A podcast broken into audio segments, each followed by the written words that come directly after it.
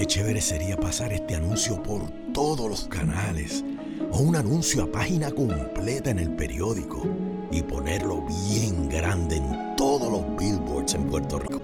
Realmente no tenemos presupuesto para esto. Pero si logramos a visión popular es que el documental Filiberto vuelva al cine. Desde el 7 de marzo podrás ver Filiberto en Fine Arts en Miramar. Y si ya la viste, ayúdanos a regar la voz.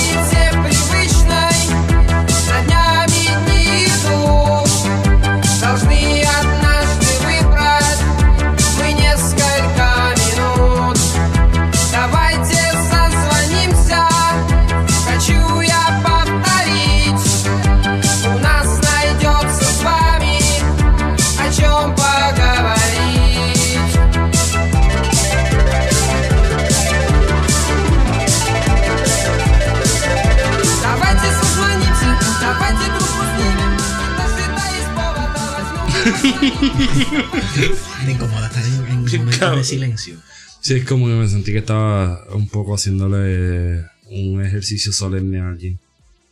Pues no sé a quién, no estuvimos ni 10 segundos, loco. Eh, no sé. Mira, a la gente que nos escucha, gente chévere, está en la nota cárcel número 55. 55 como el panita Víctor dice, el que, que sé qué carajo que te jinco. Eh, Eso no dice Víctor, no vengas a inventar. eso lo acaba- bueno, es, es una es cultura urbana. Es cultural. cultura, es Es cultura. cultural. Sí, es como Barcelo, ¿qué?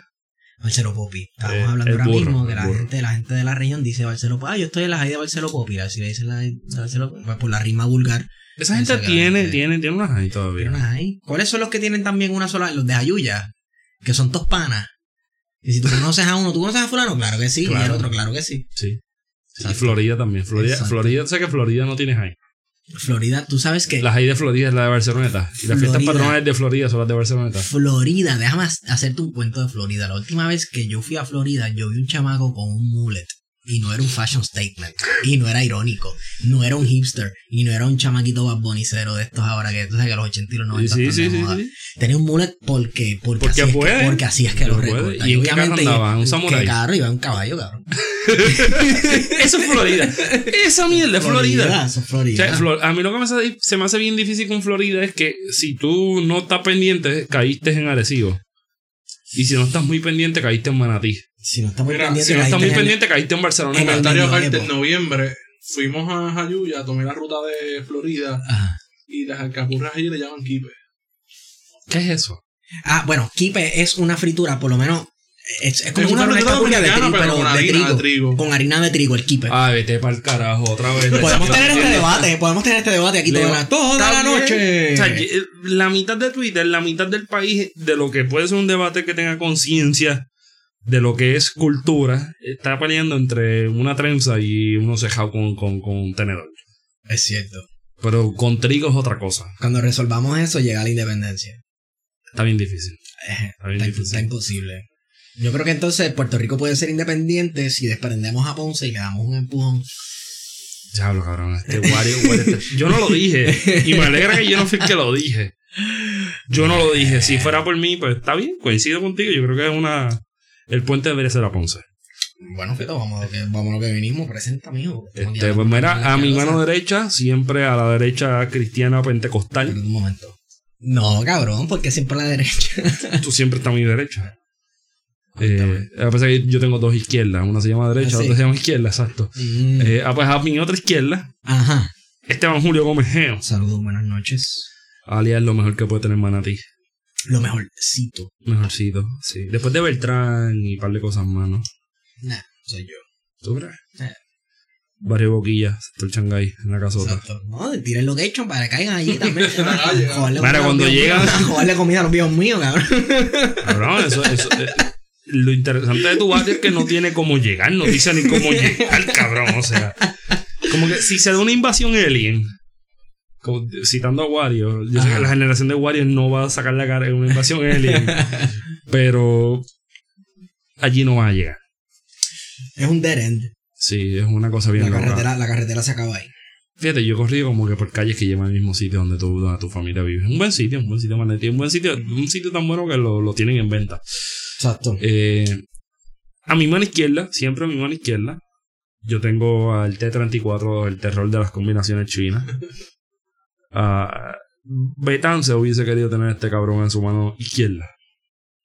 Warrenex, Padilla, Marty. Saludos a todos y a todas. Cabrón, yo te acabo de hacer un intro que cita a Betán y tú dices saludos a todos y todas. Ya acabó. Hasta ahí. Pero es que Wario y Betance están al mismo nivel. papi. ¡Wow! Cabrón. Marinate on that. Cabrón, no, no digas eso, no digas eso. Nunca lo digas. Es verdad, lo, lo siento, Wario, tú estás por encima. Diablo, cabrón. Gente que, si le van a caer a palo, es arroba estigom en Twitter. Le pueden dar todo lo que ustedes quieran. Eh, Guari y yo vamos a estar comiéndonos. eh, Vengan a mí. Con gusto. Vengan a mí. y, y pues contamos con la grata presencia presencial. Bueno, an- antes de eso me presento este Iván Rayo Sierra para efectos del Cradic. ¿Y cómo se llama? El Sebin. El Sebin. Y, y, y, y para que me cuenten en la cuota del club, a ver si me traen alguna cajita con comida para casa. Y contamos con la presencia de alguien que el Mejayala le llamaría a ella Mrs. President. En cualquier jangueo hace dos años. Eh, estudiante de demografía. El nombre más sonado en los noticiarios. Sí, estudiante de demografía del, del recinto de ciencias médicas. Eh, en algún momento la gente eh, de esto eh, de- de- creía- crecieron matojos de leyendas urbanas Ajá. sobre, sobre ella. Directamente desde un pueblito, que no es ni tan pueblito, con las mejores pizzas carnosas de todo Puerto Rico. Un saludito a Tavo Pizza. Tavo, yo te acabo de pautar, pero por lo menos tiramos una pizza para el corillo. Deudado por el mundo, Will Marie de Jesús. Un saludo, un saludo a ustedes. Gracias por invitarme. No te cagues, estás como que tranquilo. Un placer. es Estamos tranquilos, nuestro, estamos sí. tranquilos. Lo que pasa es que y es cierto, es la mejor pizza carnosa de todo fucking Puerto Rico. Es una pizza carnosa. ¿Cómo tú no sabes que es una pizza? ¿Cómo, cómo? No, eso, como las rellenas que vendían en bajo. ¡Qué rellena! No, no, no, es una pizza Que no se le ve el queso, imagínate. que, que tú la coges y entonces se, se cae. Se cae. Con una ya tú estás, tú estás hecho. Yo no he Qué visto lindo. a alguien meterse más de tres. ¿Y a cuánto está la, la pizza? Espérate un momento. Como a 15 pesos la, la grande. La pizza grande. Oye, La 15. grande. 15, pero tiene Pero como grande, cinco ¿qué libras. medida? Tiene como mil pedazos. Tiene- Wario. Nadie ha podido comerse más de tres. Challenge accepted. por, eso, por eso es que está preguntando. Espérate, ¿cuántos ¿Dónde pedazos tiene? ¿Dónde. ¿Cómo ¿Dónde es esta funciona? pizza carnosa? La cabrona esa Tenemos que ir carnosa un pizza. día meterle a la pizza carnosa de Obligado, Tavo. obligado. No, yo vi a Wario como que, espérate, pero ¿de qué tú me estás hablando? Nosotros No, pero, pero en serio, en serio, yo nunca he visto a nadie meterse más de, de tres pedazos de pizza carnosa. Mira, de recientemente Escucha, estuviste. sabemos- Mario, No, no, que no escucha, escucha, escucha, porque vamos a seguir hablando sé. de las pizzas. Pero recientemente estuviste, según nuestras fuentes, en Cuba. ¿Probaste las pizzas en Cuba? ¿Qué pizzas en Cuba? ¿No las probaste? No. En Cuba y pizza. A Cuba tú en no vas a comer pizza- pizza. Hay en- Cuba en con vas a preservativo. de, ropa anchoa- vieja como de anchoas con aceituna y lo que es. Y el queso es preservativo Exacto. derretido. Exacto. Y goma de carro quema. Las pizzas le Goma echan de de carro quema. todo, loco. Las pizzas te pueden echar arroz con habichuelas así ahí. Todo, todo, todo, todo, todo, todo, todo. Lo de los preservativos, serio. En Sí. el periodo especial cogían el preservativo, lo derretían. Pero ¿cuándo se acaba el periodo especial? Es una buena pregunta. No es. Depende a quién le pregunte. Exacto. Depende a quién le pregunte. ¿Se acabó el periodo especial? Yo creo que sí. Se acabó el periodo especial. No, bueno, se acabó el periodo especial y mucho más cuando uno ha visto que hay un, ha habido un cambio en ciertas políticas de Cuba. ¿Te has visto cambio? Bueno, es que no he ido más de una vez en un espacio largo de tiempo, ¿sabes? Si yo hubiera ido en los 90 y, y el año Comparado. antepasado, pasado, y comparar, Y ese es visto la, un cambio. sí, la misma gente de allí me dice que eso ha cambiado. ¿Y cuál es la cita célebre de los cubanos? Complicado. Complicado. Complicado. Complicado. Esto es complicado, chicos. Pues mira, este, Ajá. traímos a Will Marie para que confiese eh, que la CIA la metió en Cuba. Ajá. También. Pero, pero él la hacía. Es doble Porque agente. es que yo no estoy segura, porque Twitter me dice Que me, mandó, que me mandó Julín, que me mandó como que Venezuela, yo no sé, yo no estoy segura quién finalmente va a pagar mi cuenta del viaje a Cuba. Creo que eres Porque yo estoy bien lista para pasar recibo. Como que quien los quiera, O sea, que tú fuiste a Cuba como parte de un entrenamiento militar claramente. Conjunto. Claramente, mírame aquí. estilo. estilo los nacionalistas de los 30 que se iban al monte a caerse a tiro. Exacto. Y sobreviví. Eso, eso significa que pasé. Claro. También hay, hay otra le- leyenda urbana que se fue para Cuba a, a rayarse un, a echarse un santo. Así. Pero mira que me hace falta Ah, ¿te con un montón de cosas que, me, que han dicho y me han hecho. Pues vamos a eso. Porque en 2017, Ay, A ver, como para meter el audio de. Sí. de- Sí. en 2017, eh, para alguna gente, quizás no muchos, pero algunos dicen que fue la gran huelga del 2017. Una de las huelgas No, más trascendentales de la primera década del siglo 21. Está difícil. ahorita. Eh, ¿En qué momento te haces presidenta del Consejo General de Estudiantes de Río Piedra? yo entro como presidenta en julio. En julio. En, en junio. En junio. 2016. En junio de 2016. Este, yo había estado como, yo había estado como representante de economía un año en sociales y luego de eso me tiro como representante ante el CGE, voy a la primera reunión constitutiva del CGE y alguien dice, ah, mira, tirada para vicepresidenta y yo digo, pues, ajá, sí, acepto, no sé, es ok. Este, me nominan a vicepresidenta, pasa a la segunda reunión constitutiva del CGE, este, que, que es realmente donde se escogen a la gente, eh, votan, Donde, yo donde presento, Borja perdió apretadito con Cristian Albelo, un Pero- saludito a Cristian. oye, no el mismo año, pero es Esta fue la campaña cibernética que hubo contra de Borja. Borja este, contra Cristian. Cristian es un buen amigo de este podcast y Cristian. Lo mencionan en todos los podcasts que hablan de la UP. Borja está perdido, que yo no lo ¿Dónde veo. está Borja? Vamos, No sé, yo bueno, Andalucía. vamos para el Bori después de aquí y con Borja. Borja. Obligado. Y entonces luego de eso, Cuando tú le ganaste a Borja. No, que no es el mismo año, coño. ay, ella no tiene, nadie tiene cómo ganar la bola. Ganó Albelo jaspando. Eso fue apretado como por tres Pues, y entonces en esa yo, yo presento inclusive mi, mi plataforma. Tu o- intención. Sí, como vicepresidenta, eh, presenta el candidato que había como, como presidente. Este, yo me siento y alguien me dice, no, te vamos a nominar a presidenta. Como que, ¿eso se puede hacer en estas reuniones? Wow. Que podemos nominar a alguien para presidenta. Y yo, anda para el carajo, yo no estoy para esto, yo estaba en tercer año de universidad. Y te mandaron a joder. Y me mandaron a joder. Este, un poco. Y de ahí, de esa reunión de haber estado como vicepresidenta y haberme preparado para eso, salgo como, como presidente. El día después, justo de que yo soy electa como presidenta del Consejo General de Río Piedra, renuncia el que entonces era presidente de la Junta de Gobierno, aumentan los costos de la matrícula por escalonado y se presenta que había un informe de las becas presidenciales. Así No que todo pressure. pasa el mismo día justo después y yo decía, ¿qué es esto? Como que, Ese ¿qué está término, pasando? ese término de que, que comienza en 2016 y termina en 2017, ¿verdad? Yo, yo terminé en 2017, sí. Yo creo que tú Pero como en más diciembre. largo, Es, es más largo. Yo terminé como en- a finales de noviembre, principios de diciembre de 2017, porque entonces se dio el la huelga, el huracán.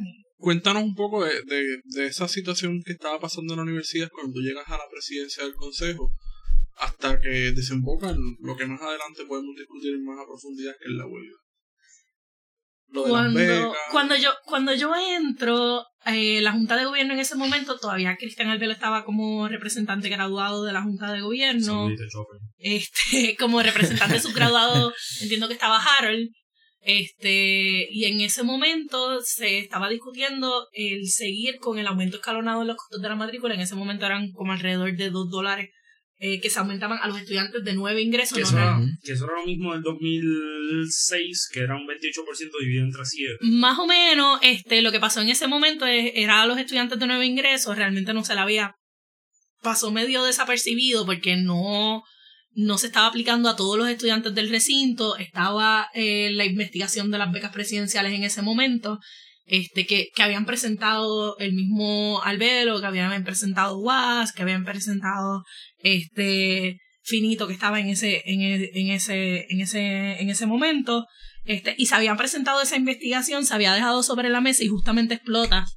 El día después que yo, que yo entro, se notifica que hay un informe de, sobre las becas presidenciales, renuncia el entonces presidente de la Junta de Gobierno, se queda la Junta de Gobierno como en un vaivén, pero antes del renunciar lo que hacen es que aprueban un aumento en los costos de, de la matrícula, un aumento escalonado en los costos de la matrícula para estudiantes de nuevo ingreso.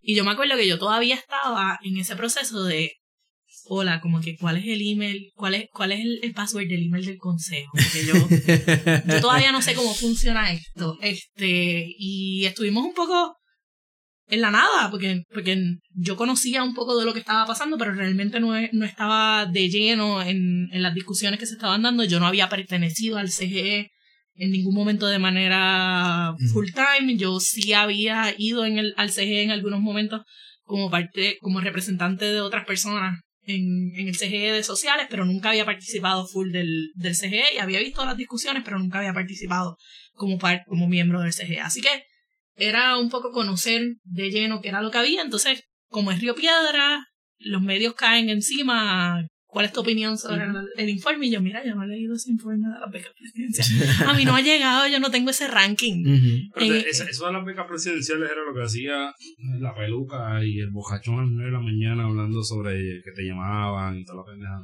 Yo creo que a mí nunca me llamaron. A mí no me llamaron. No me llamaron. Y ellos dos a mí nunca me llamaron. Ellos hablaron de mí, pero a mí nunca me llamaron realmente. Este, Sí, pero le dieron, le dieron como, como dos meses a las becas presidenciales, a las becas Tony, le decían. más Sí. o menos estu- estuvo ahí en ese, en ese proceso, este, y entonces resultó el, in- el informe y se, y se discutieron esas primeras dos meses, estuvieron de lleno discutiendo lo que era el informe de la, de las becas, de las becas presidenciales, y no se tocó realmente el aumento de los costos de la matrícula, que era lo que nosotros estábamos tratando cuando esa primera vez yo me paro con, lo- con los estudiantes de nuevo ingreso, nosotros nos paramos, y me acuerdo que la decana me miraba y me decía, eso no es a lo que tú vienes aquí, tú vienes a dar la bienvenida. Y yo, no, porque el aumento en los costos de la matrícula, ustedes tienen que ser los que estén pendientes. Rebelde del saque. Porque Razón, yo vengo de sociales, encima adiós. rápido. Y entonces ella me decía, eso no es a lo que tú, el primer día ella me dijo, eso no es a lo que tú vienes, tú debes, ¿Quién era Eh, la decana de estudiantes en ese momento? la misma que es ahora, la, la decana Gloria de Urbina, era la decana en ese momento. Espérate, espérate, párate ahí, párate ahí. Diga usted, ¿Gloria qué? Díaz Urbina. La hermana de. ¿La hermana de quién? Ah, oh, oh. Ahora me acabo de dar cuenta. Díaz Urbina. ¿Quién es Díaz Urbina? Leo Díaz Urbina, Ah, pues mira. el que corrió para la alcaldía de San Juan, ¿no? Y, y jugó como nunca. Y perdió como, Como siempre. Y en esos procesos, pues, se nos dijo, nosotros le presentamos a los estudiantes de nuevo ingreso, pero en ese, en ese momento todavía había como un, un recelillo, como que el día que entró sociales era el día que más pompeados estaban los estudiantes, pero, pero no realmente, como que nadie entendía realmente lo que estaba pasando en ese momento en el Mm. sentido de los aumentos de los costos de la matrícula, porque estaba todo el mundo pendiente a lo que era el informe de las becas presidenciales, que después resultaría en, lo que estamos viendo todavía, porque En todavía se está, judicial. Claro, que todavía se está di- dilucidando, que, que ni siquiera se ha resuelto en ese sentido y que, y que vendría con las acusaciones y el informe completo en los meses, en los meses venideros.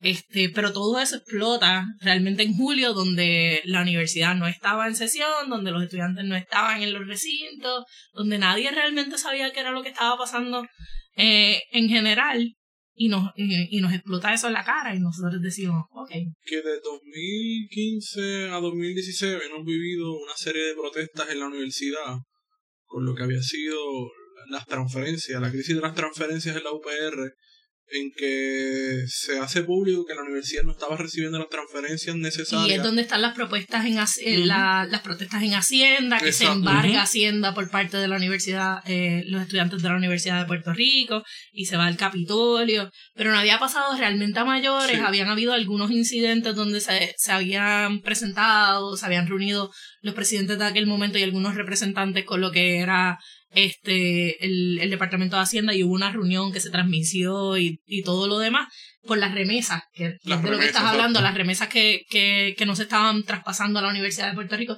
lo, lo suficientemente rápido para que la universidad las pudiera utilizar hecho, de la tú dices manera que- 19 y esta mañana me acordé de lo de Hacienda porque hace, fue hace tres años salió el recuerdo de This Day Mm. que estábamos en cosa? Hacienda. Eh, la manifestación de los 11 recintos en Hacienda Me embargando acuerdo. a, a yo, yo, yo estuve ahí como estudiante.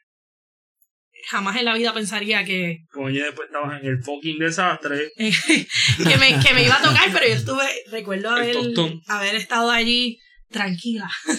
Este, para después entonces estar en- No, y después irte a gastar los chavos que te paga Yulín y toda esta pendejada. claramente. En el En la- claramente. en la- En el no, no, papi. Las cerveza. cervezas que traje hoy las pagué con el dinero que me da Julín. O sea, claramente. ¿Por qué no? ¿Por qué la gente Por eso es que siempre no hace tiene falta que, estar... nos tiren. No, no, no, no, no, necesitamos, no necesitamos video, porque mi cara era como que. Yes. Pero ven acá, ¿por qué, o sea, por qué siempre alguien tiene que estar financiado por algo o alguien le paga? ¿Quién financia a, a Ramón Rosario? No sé. A ese. Eso no, eso no es ni siquiera elegante.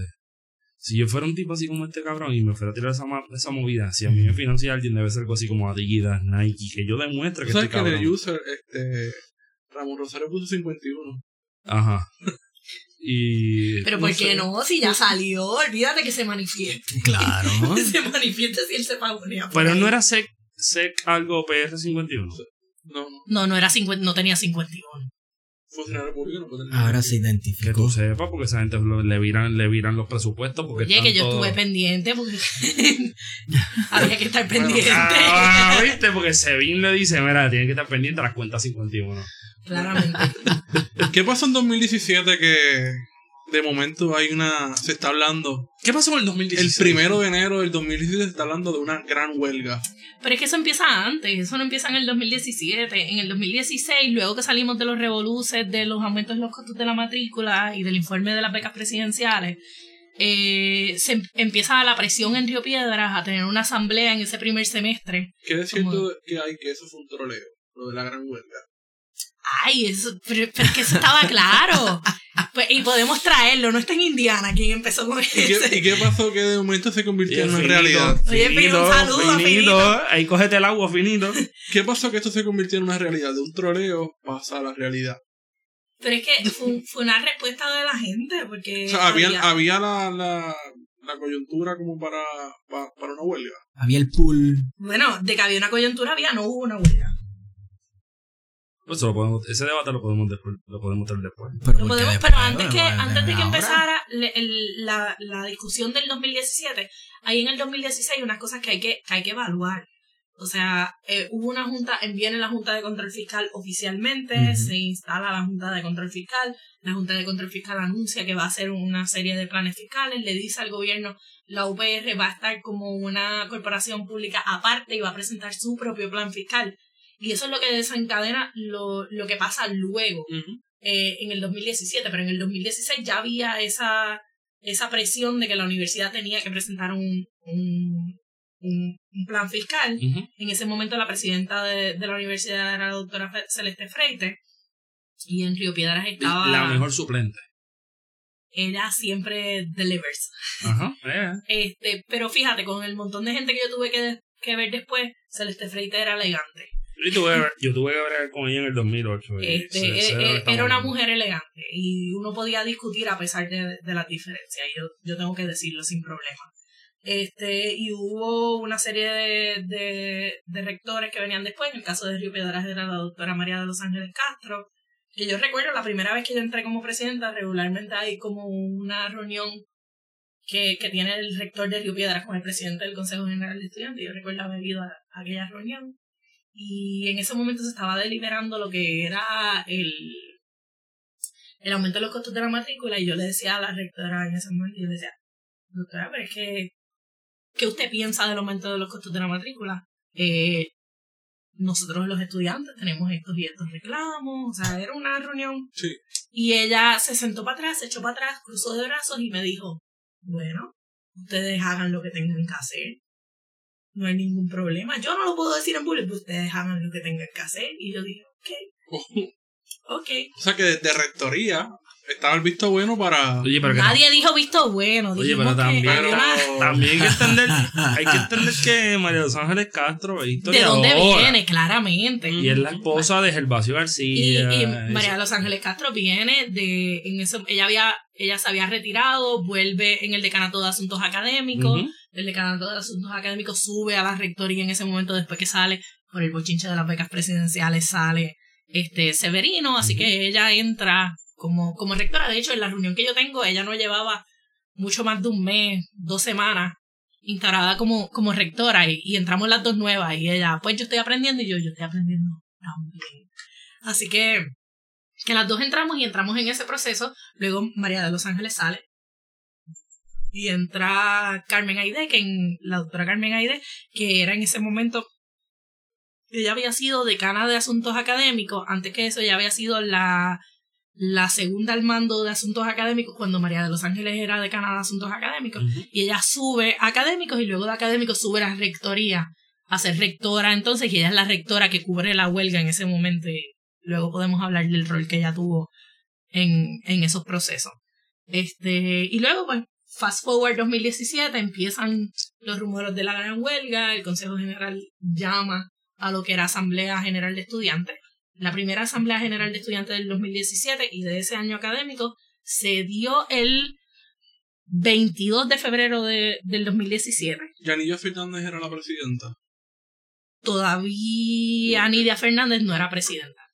Nivia entra en nuestra segunda asamblea. No, mentira. Nivia ya era presidenta, pero había sido presidenta por una, o sea, por un periodo de cor- corto de tiempo. Celeste Freite, lo que pasa es que se, lo- las circunstancias que sacan a Celeste Freite de, de la presidencia, porque Celeste Freite le tocaba presentar el primer borrador de plan fiscal y Celeste. Freite dice, yo no puedo cortarle más a la universidad, a mí no me interesa, a pesar de que en el plan fiscal de Que Celeste hace un video, de hecho, hace un video Sí, y, y en- dice esa- eso mismo. eso mismo, y, el- y en el plan fiscal, y ella nos los había dicho a nosotros, a, aparte a los presidentes del Consejo General de Estudiantes, ella se había reunido, ella nos había dicho, mira, van a venir recortes, van a venir aumentos en los costos de la matrícula, pero nosotros esperamos que no sean drásticos. Ella había dado ese, ese, ese, esa serie de análisis y nos había dicho, esto es lo que va a pasar, este es el escenario, este, pero ella estaba bien real, si tú lo notabas, inclusive desde la reunión que nosotros tuvimos que, con ella, y que yo tengo que admitirle que la doctora Celeste Freites tenía una disposición a reunirte con nosotros que nosotros jamás y nunca vimos en la doctora Nivia Fernández. Porque Nivia jamás en la vida estuvo dispuesta a reunirse con nosotros. Celeste Freites estuvo en la reunión esa donde ella nos dice que va a haber un aumento en los costos de la matrícula y el nuevo plan fiscal. Eh, Celeste está... Nada, nosotros salimos de Administración Central como a las 10, y- 9 y media, 10 de la noche, porque nos di, porque un alterno de Celeste Freites le dice, mira, ella se tiene que ir porque es que tiene que comer, tiene que dormir, porque si no ella iba a seguir hablando con nosotros y nosotros teníamos cosas para debatirle. Este, ella decide no presentar el plan fiscal que le estaba requiriendo la Junta de Control Fiscal y renuncia como presidenta de la universidad. Entonces sube Nivia Fernández en ese momento, porque Nivia ahí era la, la vicepresidenta de Asuntos Académicos. Y entonces era la doctora Margarita Villamil, que era vicepresidenta de estudiantiles. Y entonces hubo una división en ese aspecto de quién iba a recomendar el, la parte estudiantil a quién fuera la presidenta la presidencia de la universidad y terminó siendo la doctora Nivia Fernández en ese momento. Y se da ese vaivén y tenemos nuestra primera asamblea general de estudiantes. Este, es la primera vez que yo me siento delante de A presidir. a presidir. Este, ¿No, nosotros no la es hemos- estresante presidir una asamblea de estudiantes? Lo es, lo es, y, y, y requiere un- una cierta preparación y requiere un, un- una cantidad de tú estar claro de, de que las cosas que vienen, especialmente si tú estás en Río Piedra. Sí. También nos tomó por sorpresa, yo tengo que admitirlo, nos tomó por sorpresa la cantidad de estudiantes que acudieron a esa primera Asamblea General de Estudiantes. Nosotros tuvimos eh, alrededor de 5.500, 5.700 pico, sí. estudiantes en esa primera Asamblea General ¿Qué de fue el Estudiantes fue en el teatro y entonces se dividió en los diferentes, anfite- sí. eh, los Sí. diferentes anfiteatros, porque es que no, no nos simplemente no nos cabían en el teatro y había que hacer la división de estudiantes. Este, se llenó eh, generales completos, teníamos derecho, teníamos humanidades, eran alrededor de como 10, 11 anfiteatros Entonces, se parecía Además que del había, teatro. Si ya había, entonces, si fue tanta gente era porque había la atmósfera de una gran huelga. Yo no ¿no? sé si, si una gran huelga, pero sí, en ese momento yo no sé si una gran huelga. Pero porque ustedes me miran así como que con sonrisita, yo estoy troleando, yo estoy cubriendo No, este Es que en este periodo de tiempo, serio. yo estoy hablando como un espectador totalmente porque ya para este periodo Sí, yo, estaba fuera, yo estaba fuera del UPR. No, no, Entonces no es lo mismo que la huelga anterior, que yo estuve ahí, fui, iba a las asambleas y por eso te hablo del estrés. Porque Claro. para mí ir a una asamblea y sentarme allí, yo salía con ganas de, de, de, de, de olvídate, tú sabes, de meter la cabeza en un inodoro. Entonces, y, y presidir una asamblea y saber que tienes que estar ahí desde comienzo hasta que se acabe. Y también, pues tú sabes a veces entra en unas dilucidaciones y unas cosas que uno dice, ¿por qué estamos hablando de esto? ¿Para- ¿Para qué estamos reunidos? Ok, para esto. Pues, ¿por qué estamos hablando de esto? ¿Ves? Pero si, si fue tanta gente, pues a mí me parecería que había un interés del estudiantado por los, los asuntos universitarios y había la atmósfera para una gran huelga, con todo y que a veces se fueran en viajes dilucidando. yo, cosas. yo no sé si una gran huelga, pero de que había un interés de... La gente estaba bien que había un coraje y había, se, se prevía que se iba a poner peor, lo había. Y que había el ambiente para saber qué era la que había, además de que nosotros no habíamos hecho asamblea en el primer semestre académico y mucha gente, de hecho, eso fue una de las cosas que más se, se, se me criticó en el, en el momento, porque tú no hiciste, tú no convocaste asamblea en el primer semestre, se sabía cómo venía. Yo, te soy bien sincera, yo no me arrepiento, yo creo que el momento estaba para el segundo semestre y se vio en esa asamblea de, de cinco mil y pico de estudiantes. En un momento dado, o sea, en la pausa, porque en un momento dado sería bueno eh, traer, en un momento que esté Naicha en Puerto Rico. Estaba en Puerto Rico ahora Estaba en Puerto mismo. Rico, sí, estuvo en un, en un. Pero fue como que de una visita así como que de, de repente, de dos o tres días. Que. Porque en Mayagüez también se cometió algo histórico que fue que llevaron como 6.000 a 7.000 estudiantes. Pero no es en el mismo momento. No es en el mismo momento, es en marzo. Espérate, De. Río Piedra llevó 5000 y Mayagüez llevó 6000. Con calma, que es que Mayagüez llegó a 6.000 cuando estaban en la asamblea, luego de la asamblea nacional que se había Ah, decretado una sí. huelga a nivel sistema. No es lo mismo. La huelga. No es lo mismo. La asamblea, perdón, la asamblea en Mayagüez Aquí fue para unirse. ¿Qué va? Tú no querías eso. Este es el momento de yo hacer. Está bien, está bien, pero déjame terminar. La asamblea fue para unirse a la huelga, por lo que es histórico, Pero porque te estás Mayagüez. adelantando como cuatro meses a No, lo que estamos discutiendo. No, no, porque si la- fue en marzo, sí, me adelantó un mes, un mes. Fue culpa, fue culpa mía. meses, fue culpa mía que Pero- se pero ven acá, esa es la asamblea La asamblea fue en abril. Esa es la asamblea que yo seguí por Twitter y duró como 10 horas. La de Mayagüez, que todo el mundo la vio. La de las votaciones, que la votación estuvo en vivo y terminó como a las 3 de la mañana, en lo que Ajá, contaron los voto votos secreto secretos. a las 11 de la noche. Sí, señor. Mira, vete pa'l carajo, de verdad. Terminaron Esa fue la que estamos de la- hablando. De la mañana. Fue el. Me acuerdo bueno, que nosotros la vimos 6 de abril. vivo. 6 de abril. Espérate, tú 6 estabas. de abril era espérate, justamente tú- el día tú- después. tú- Yo estaba en Río Piedra, yo la vi en el portón de humanidades. O sea, me Sí, sí, sí, porque. la huelga. Para que, la, para que la gente sepa que tú no estabas metido ahí, porque rápido No, dicen no. que el SEBIN te pagó para No, estar no. allá. Yo vivía en, en el edificio ese soviético que está allí, que lo cerraron. Torre Norte, ¿Lo vi en Torre Norte? en Varsovia. Yo viví en Torre Norte Ah. hasta que me votaron. Bueno, te lo votaron a todo el mundo. No, no fue a ti por lindo tampoco, a todo el mundo. Todo el mundo. Sí, lindo, Pero ahora, volviendo a la asamblea del ¿Cuál es 22 de febrero. En esa asamblea del 22 de febrero lo que se decretó fue dar, en ese momento fue un paro realmente de un día para ir a la marcha que se había convocado. En ese caso la había convocado Mayagüez porque él había sido el primero Obvio. que había tenido... Pss, con calma con eso. Había, sido el primero que había tenido... Cuidado, 11 ah, recintos. el primero que había tenido asamblea en ese momento. Mira, que ese es el paro que yo me desperté como a las 7 de la mañana. Estuve en un portón como un huele bicho todo el día. Y que el resto de la gente estuvo... Ajá, yo hice pana. Yo, hice Yo no sé si tú estuviste en un portón, yo no te conocía para ese momento. tampoco sabemos Claro si que tuviste, sí. Cabrón, si yo te vine tuviste a como un huele En bicho. el segundo pa, en el paro de Río Piedras que se decreta el 21 de marzo y la huelga entonces el 28, pero nosotros Ah, el porque, porque le 21 gustan las para ese- para ese vacaciones. precio. ¿Viste cómo le gustan las vacaciones a los Claro. comunistas? Como el 22 es feriado. nos encanta. por para eso nos vamos para Cuba.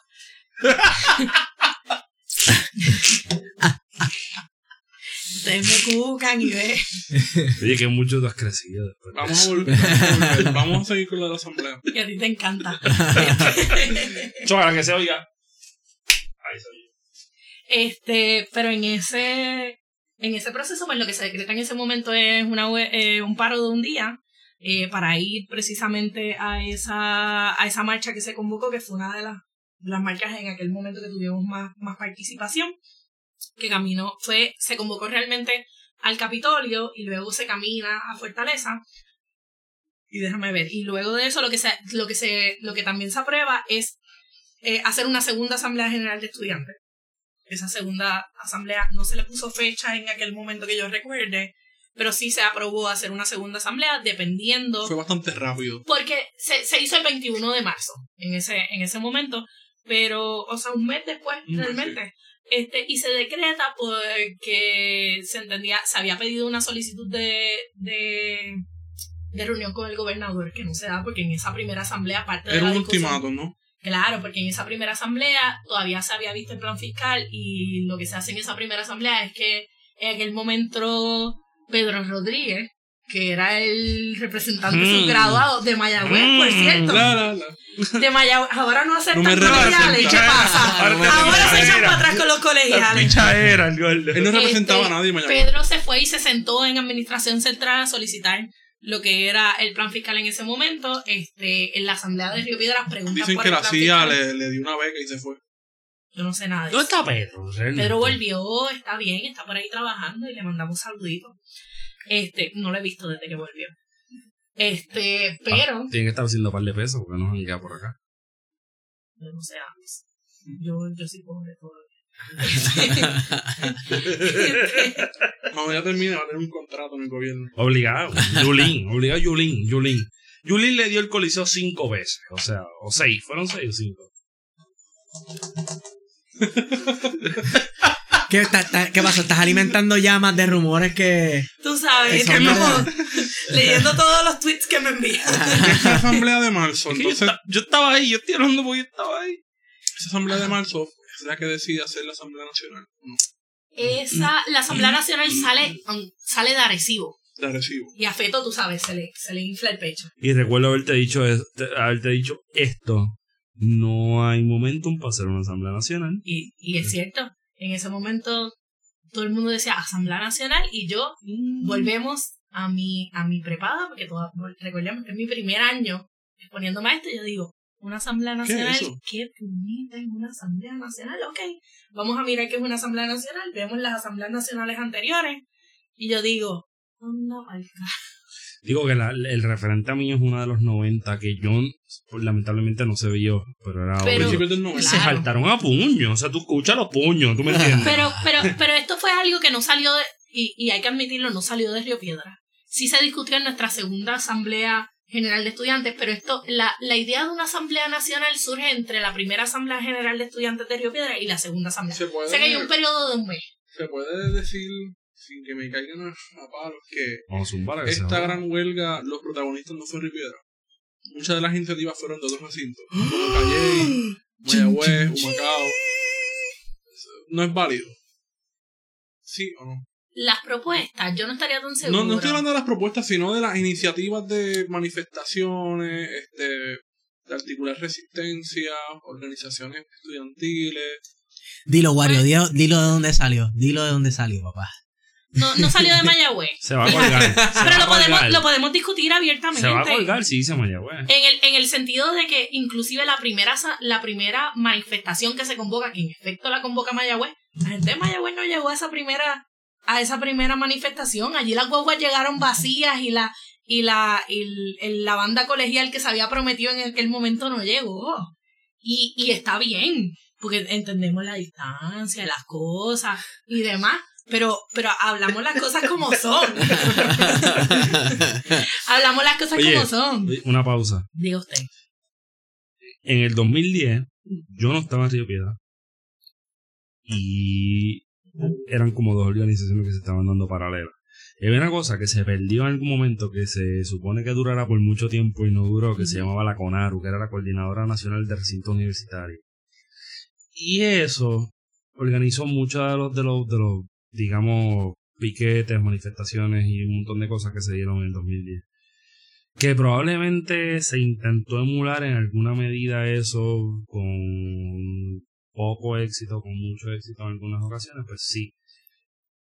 Pero contigo eso son dos cosas bien distintas, o sea, como que no sé, yo estuve en los dos procesos, que es bien lamentable, bueno, me terminó de graduar, no algún carajo. Pero, Y yo aquí, para la gente que dice que yo sigo, yo sí, yo, yo me gradué, gente.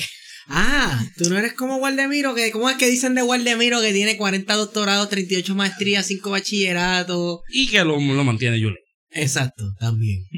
Y, Volvemos, ¿dónde simple- están mis cheques? y, y cuando, Denominador común es Julin. cabrón, cuando un fotuto dice algo de Yulín, de algo de algo de Yulín con Waldemiro, yo, yo lo único que me pregunto es si Yulín conociera lo que bebe Waldemiro, no le pagarían nada. Porque eso bebe como si no hubiera fondo, tú sabes. Dale con calma, gordo. No, no, y en, y en ese proceso sí yo te puedo decir, retomando lo- la pregunta inicial. Sí, porque es que somos tan malos historiadores que hacemos unas pausas, las líneas Ah, cronológicas. te molestó porque estábamos tocando esta la lleguita del colegio. Eso siempre pasa con todos los colegiales. Eso es algo que yo aprendí en mi tiempo. Mi viejo colegial, oye. Eso en mi casa era. Este, pero, pero en ese proceso, sí Mayagüez es el primero que convoca grande, Naicha está en esa primera, y, y Naicha es una de, de, de mis mejores amigas en ese, en ese proceso. Son- realmente somos Naicha, Maricel y yo, este, que, que estamos, en ese momento estamos El protagonismo es de mujeres también. porque era otra cosa que había que discutir. En ese momento, Mayagüez, Ciencias. Médicas, Río Piedra, Humacao, eh, Carolina, Bayamón estaban siendo presididas por mujeres. Y, y eso sí hay que señalarlo en ese sentido porque era eh, es diferente a lo que había pasado anteriormente. Eh, y, y hubo unas diferencias claras en, en, el, en el proceso de, de, de construcción y demás dentro de los consejos generales de estudiantes porque hay que reconocer que, que hubo, eh, hay otro, hay, están los movimientos estudiantiles y demás que tienen quizás un poquito más de, de, de historia que yo no puedo compartir, pero nada, hay un poco de, de ese proceso y yo no me atrevería jamás en la vida a hablar eh, por los movimientos eh, más allá de lo que de lo que yo experimenté en ese proceso y de donde yo venía antes de entrar a los consejos generales de estudiantes y demás este y de lo que yo vi. Pero este se dio ese proceso Naisha estaba en ese momento entregada con Mayagüez trató de los demás recintos eh, Calley fue uno de los recintos en ese momento Danilo era el que presidía Calley y, y, y Calley tuvo en, en el inicio una, una participación bien grande en esta en este proceso Pero te decía que no necesariamente Río Piedra tenía protagonismo. Sí, sí, y, y en efecto, Lo pero que pasa es que, como tú dices, Río Piedra siempre es la, la sala en la que la gente va a preguntar porque es el recinto más importante. y yo aquí. Este, pero Papi es la cómoda, de Guaynabo de Atorrey para acá, con, con, Eh, una, Exacto, con una cámara. o sea. noticiosos. claro, y tiene, y tiene un peso. Yo, yo supe tener llamadas de en calle y había en los portones una protesta y me llamaba guapa y me decía, hola, mira, este, hay protesta en calle y yo, yo no presido Sí, sí. calle. Te puedo pasar el número, pero yo no presido calle. Y como que Sí, tú no estás al tanto de lo que está pasando. Este, no necesariamente, eh, sí había una comunicación bastante abierta y bastante grande en, en eso en general, pero, pero yo no, yo no hablo por la gente de Calle y yo, yo no sé qué pasa en el día a día en Calle. So, eso, eso se estaba dando, este, en ese momento Macao tenía un rol bien grande en, en, en llevar un poco la constante, estaban siempre, y, y hay que admitirlo, era un corillo que estaba siempre bien puesto para el problema. Y Liana, que era la presidenta en ese momento, siempre estuvo bien puesta para el problema y, y se vio en, en el largo plazo. Este, y, y hay que admitirlo de este grupo de gente, a pesar de que yo podía tener eh, discusiones y diferencias con estos presidentes, esta era gente que llegábamos a un consenso y al final se hacía y estábamos puestos para el problema y, y, y le metimos mano. De ahí sale la segunda asamblea De de, piedra. De verdad. Sí, no, no, no, no es por nombre nada más. No es, no, es, no es porque tenía que... No, no, no. Es, es gente que de verdad le metió mano y que yo vi que perdieron... O sea, mis respetos a todos ellos a pesar de las diferencias que tuvimos en, en su momento. Este, y de ahí sale la segunda asamblea general. El 21 de marzo. Que decreta, entre otras cosas, el paro Decreta paro y huelga. y huelga. Porque lo que pasa con esa Porque asamblea... somos posmodernos, no hay diccionario. Eh, lo, que, lo que pasa con Río Piedra es que Río Piedra decreta la moción que se presenta en ese momento es, mira, vamos a hacer un paro de aquí a la Nacional. La Nacional ya tenía fecha en ese momento, la Nacional se venía trabajando desde diciembre, una cosa así. Este, vamos a tener Nacional, de aquí a la Nacional, este, nosotros, Río Piedra va a tener un paro. El, ese paro va a empezar el 28 de marzo no se empieza el mismo 22, sino que se da una semana para que haya unas conversaciones con la administración y demás. Había un ultimátum, básicamente. Sí, de- y entonces eh, el 22, se, el 28, perdón, se va a Río Piedra de paro. Y, Bonito día, by the way.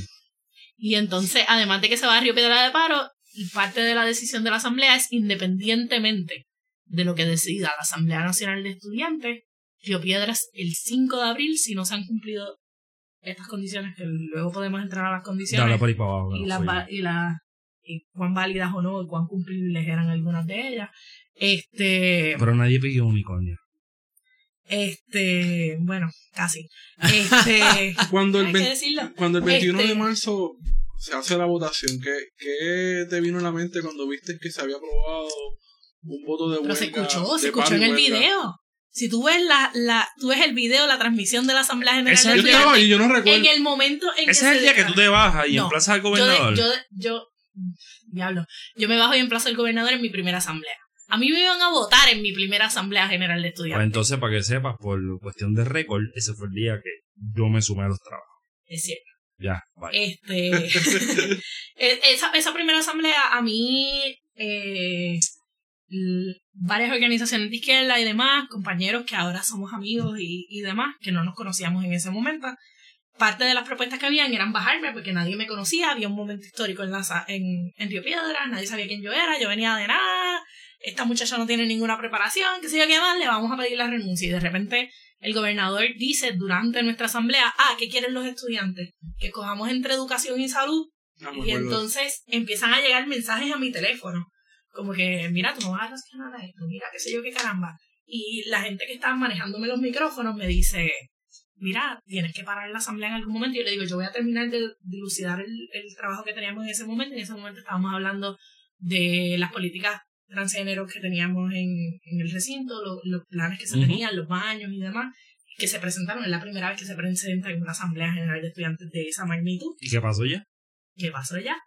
Este, y de repente yo, cuando terminamos ese tema, yo digo, mira, yo quiero un punto de privilegio, y en efecto yo me bajo de la mesa, este, y me paro en un micrófono cagada con la vida, y yo no sabía ni siquiera lo que yo iba a decir. No, pero te aprietas Real G, diría Ñengo. Te mantiene un Ñengui ahí.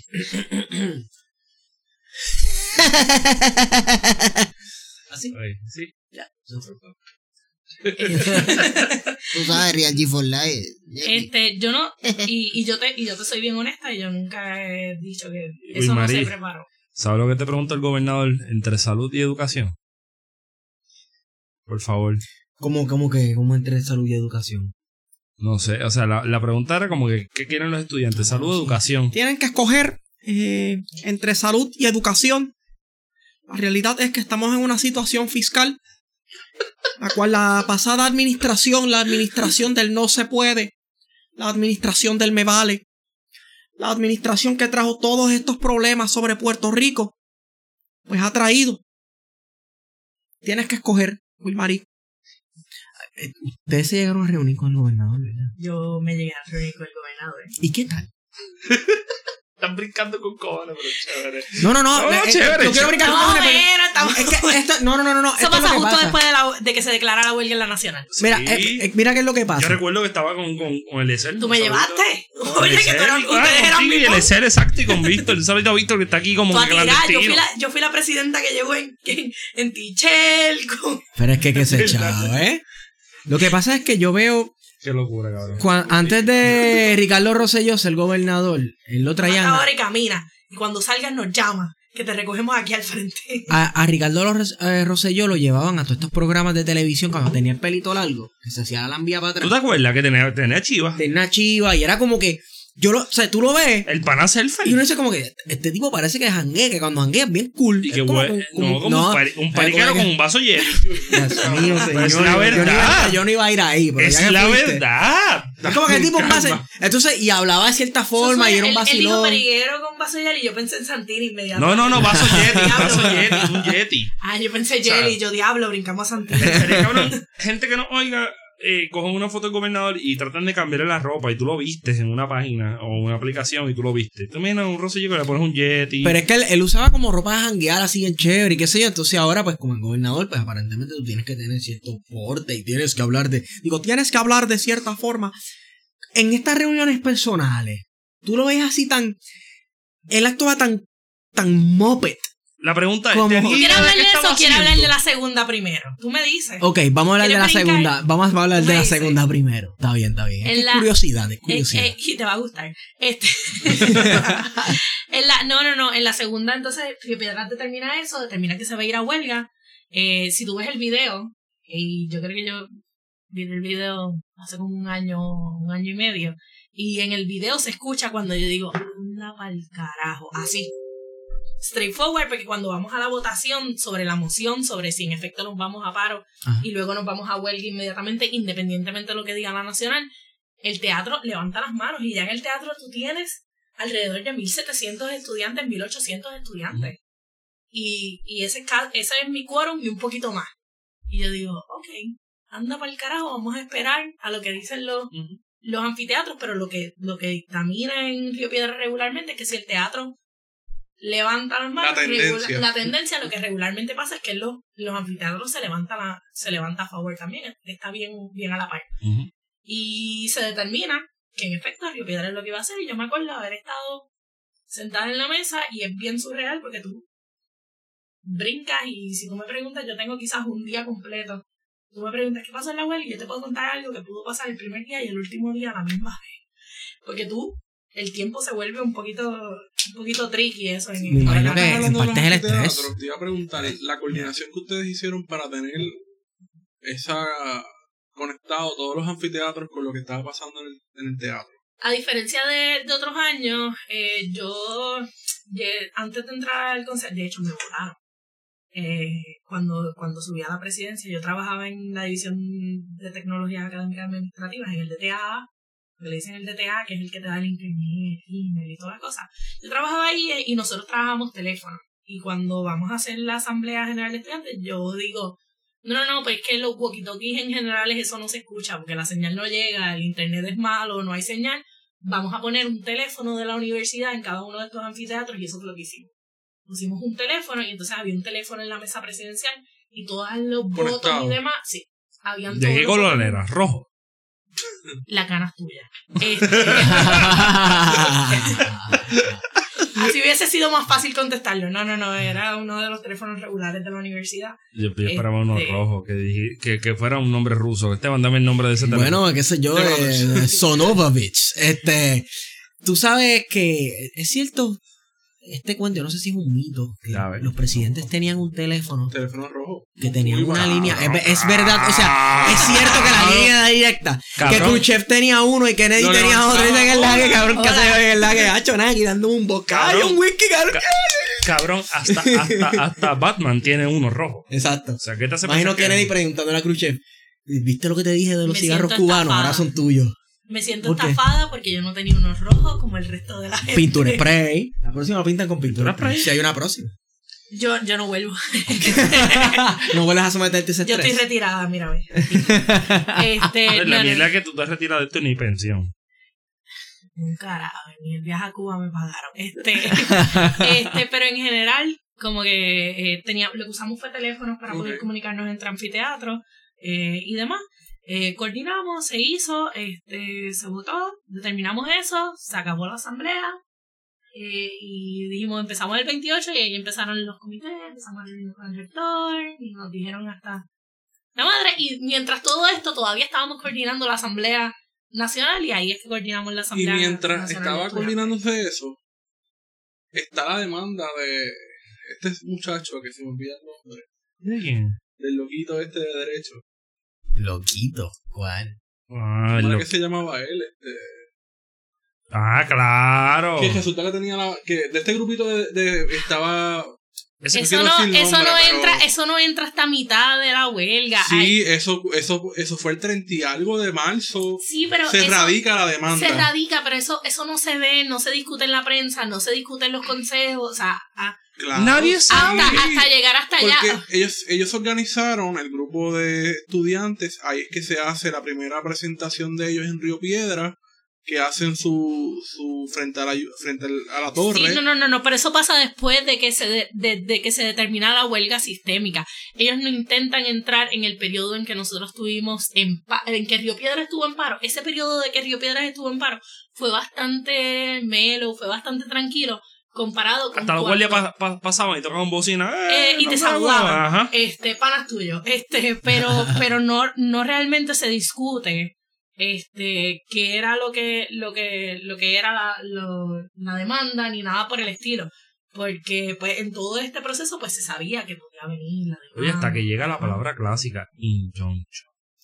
oye que a mí Pero me el mismo escondieron grupo en de un personas. carro Claro, ahí tú tienes a Philpi, ahí tú Al abogado. A Caminero. Exacto, ese mismo. y, y habían habían como cinco estudiantes envueltos en ese proceso este No, los, los medallistas, ¿no? Los medallistas de... Sí, que señor. después, en menos de un mes, le dieron una medalla. Yo estoy esperando la mía todavía. Yo pienso que yo me merezco una para aquí. medalla. dos Porque para fue que le aquí. dieron una medalla.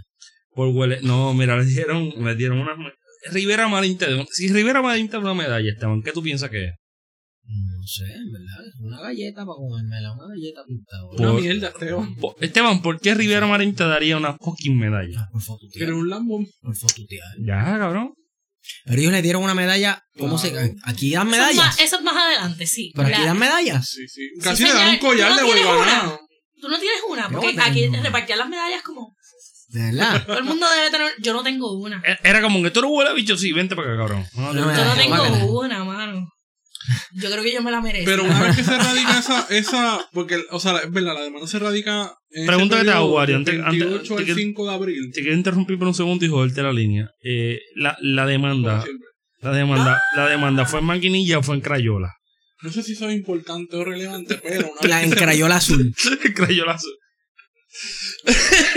Cuéntame. Perdí la línea. No jodas, cabrón. Sí, la perdí, en la al. La demanda, Eh, la 5 de demanda. abril, 5 de abril. Para el 5 de abril, eh, nosotros.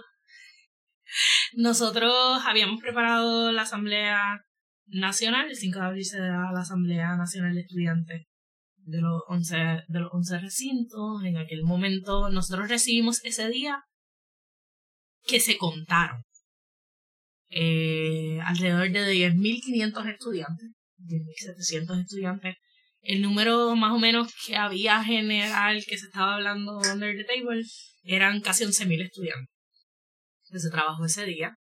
Este, y se llenó el, lo que fue el, el Coliseo Roberto Clemente, Otro papelón, pero menos papelón que el del viernes pasado. el viernes pasado. El. Ay, perdón. Ah. Es cierto. Se presta, es para, cierto. se presta para donqueos de, de, de los panamericanos y para papelones. Pues, este, de todo un poco, pero es que, Pero qué es que mejor la- arena para papelonear que esa. Claro. Independientemente de que las asambleas de estudiantes sean papelones o no, yo creo que son un ejercicio muy de- demasiado democrático Demasiado que tenemos los es que, estudiantes. es que Y en ninguna otra instancia en Puerto Rico tenemos esos espacios es de, de democracia. Y yo creo que tú tienes toda la razón y por eso si tú me preguntas sobre el voto electrónico, que también lo podemos discutir y a mí me llegaron cartas durante ese proceso y fue una, una cosa bastante fuerte, podemos discutir la importancia de las asambleas generales de estudiantes y por qué se tienen que dar y cuál es el propósito de ellas. Eh, eh, podemos discutirla. Pero entonces se da esta asamblea eh, nacional de estudiantes. En efecto tenemos casi todos los recintos con quórum. Mayagüez no tuvo quórum. No tuvo quórum. Este, y ahí es de donde sale la asamblea que- de la que hablas, que tiene 6.000 estudiantes. Porque creo que fue que no le dieron un receso, le negaron el receso académico, es lo que, lo que tengo entendido. Pero vienen, le negaron el receso académico a los 11 recintos del sistema y los otros 11 recintos del sistema no tuvieron un problema en llevar los estudiantes allí y Sí, tener quórum. el, el quórum de Mayagüez.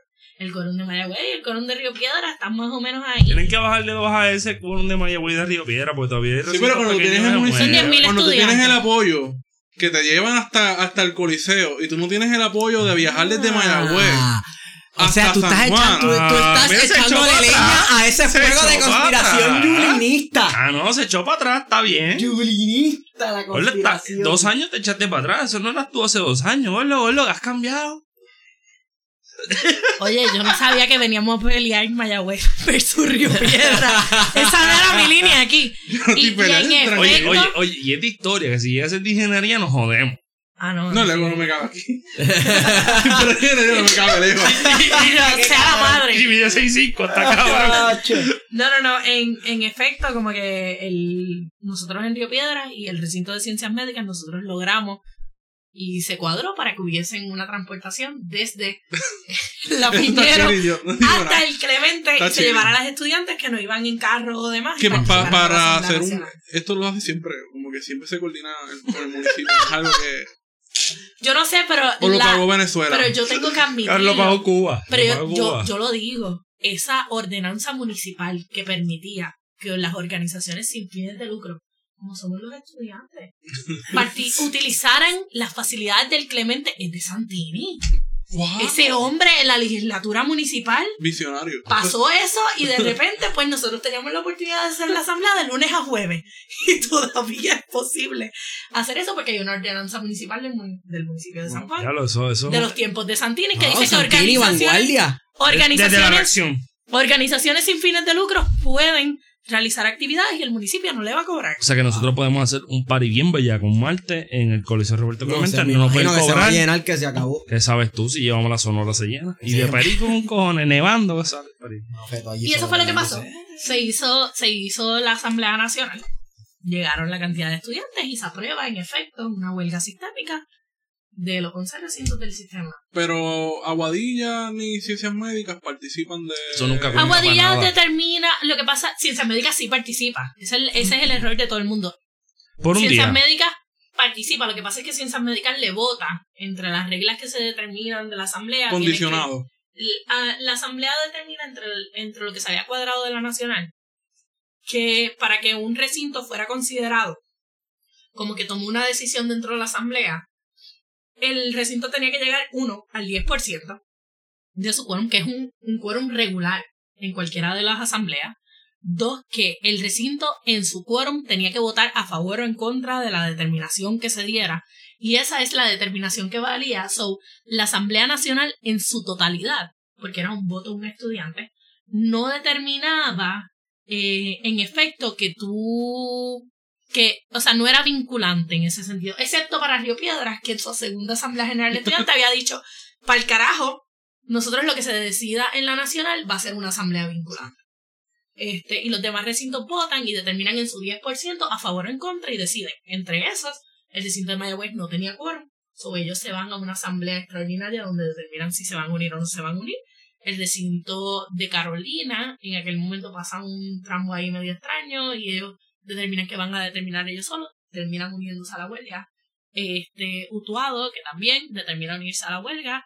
Y en ese sentido, Ciencias Médicas, que vota, vota en contra de la huelga, pero vota a favor de un paro de tres días en el recinto de Ciencias Médicas. Que también tiene que ver con la naturaleza que es un fucking hospital. que es un fucking hospital y que hay una hay unas condiciones específicas de los estudiantes que participan en ciencias No como en. Aguadilla, que también está controlado por la derecha republicana blandengue. Hicieron el do re mi. Aguadilla Tres yo- días clases. ¿Qué es el Doremi? el doremi era yo tengo clases lunes martes miércoles y jueves viernes sábado y domingo espérate jueves viernes sábado y domingo tengo tengo paro Oye, qué mamellote. Pues no beber allí Happy Valley en Isabela. Y entonces, eh, eso fue lo que se, lo que se determinó, inclusive cuando, a, a- a pesar de que Aguadilla en su asamblea y en su consejo previo a la nacional habían determinado que ellos no iban a participar en la asamblea nacional, por las razones que fueran, eh, se le había separado un espacio en el Roberto Clemente para estudiantes de Aguadilla que quisieran, Llegaron dos o tres, no te creas. claramente, eh, no, no, no, de que llegaron estudiantes de Aguadilla, llegaron estudiantes de Aguadilla. Nosotros teníamos la parte central del, del, del Yo- Coliseo Roberto Clemente, que eran una silla, estaban determinados para Aguadilla y esa parte, eh, nosotros tenemos alrededor de 500 sillas, como unos 250 personas llegaron. ¿En qué, era quórum de Aguadilla. en qué- Más o menos. en qué lado de eso estaba Aníbal? Porque yo corro por la de Aníbal. ¿Dónde estaba Aníbal? Aníbal, ¿qué? Aníbal ya- Yariel. Aníbal está con Río Piedras, claramente. No, pero Aníbal, Aníbal, wow. Sigiloso, como él puede ser. Y mi respeto. Este.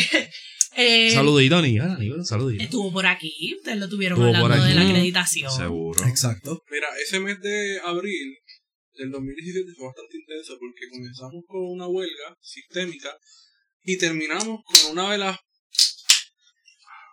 uno de los actos más que trajo un montón de memes en las redes sociales y que fue la manifestación que se realizó contra la Junta de Gobierno de la Universidad de Puerto Rico. Wow, que hay gente que está buscándose casos por eso. Que yo lo digo así gelando, pero sí, hay un caso eh, criminal todavía que Un está llevando a cabo la universidad y el Estado Saludito a ese corillo.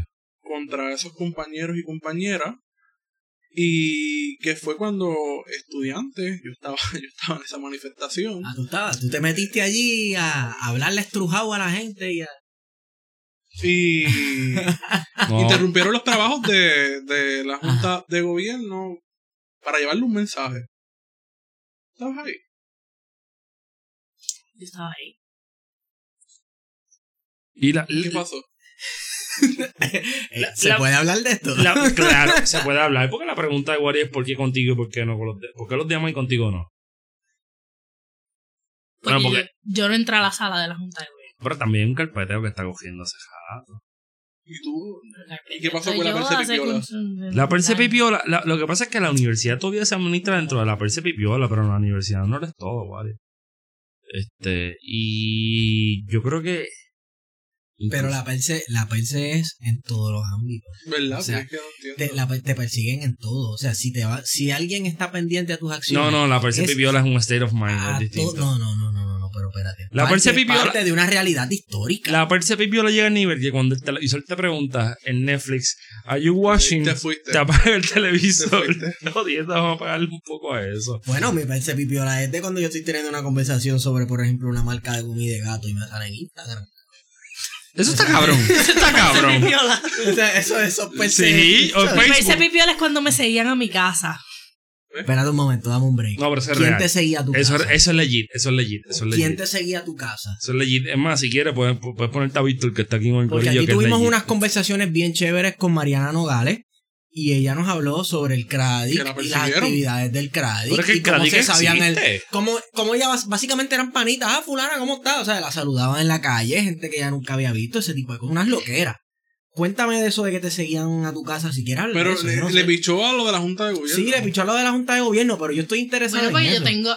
Viene, o sea, la Junta de Gobierno es un tema un poquito más. Más, más fuerte en, en ese, en ese detalle. Yo puedo decirte cuál es mi percepción de ese día. Yo no tengo problema. Yo eh, le tengo un respeto a, mi, a mis compañeros, especialmente a, a Francisco Santiago, eh, uno de mis, de mis amigos y demás. Este, y yo puedo discutirte mis razones por las cuales yo no entré. Este, y ellos tendrán sus razones por las cuales ellos sí entraron en efecto. Este, yo era parte del comité negociador en ese momento de, de, de la universidad. Hay de los miembros del comité negociador hay dos que no entramos.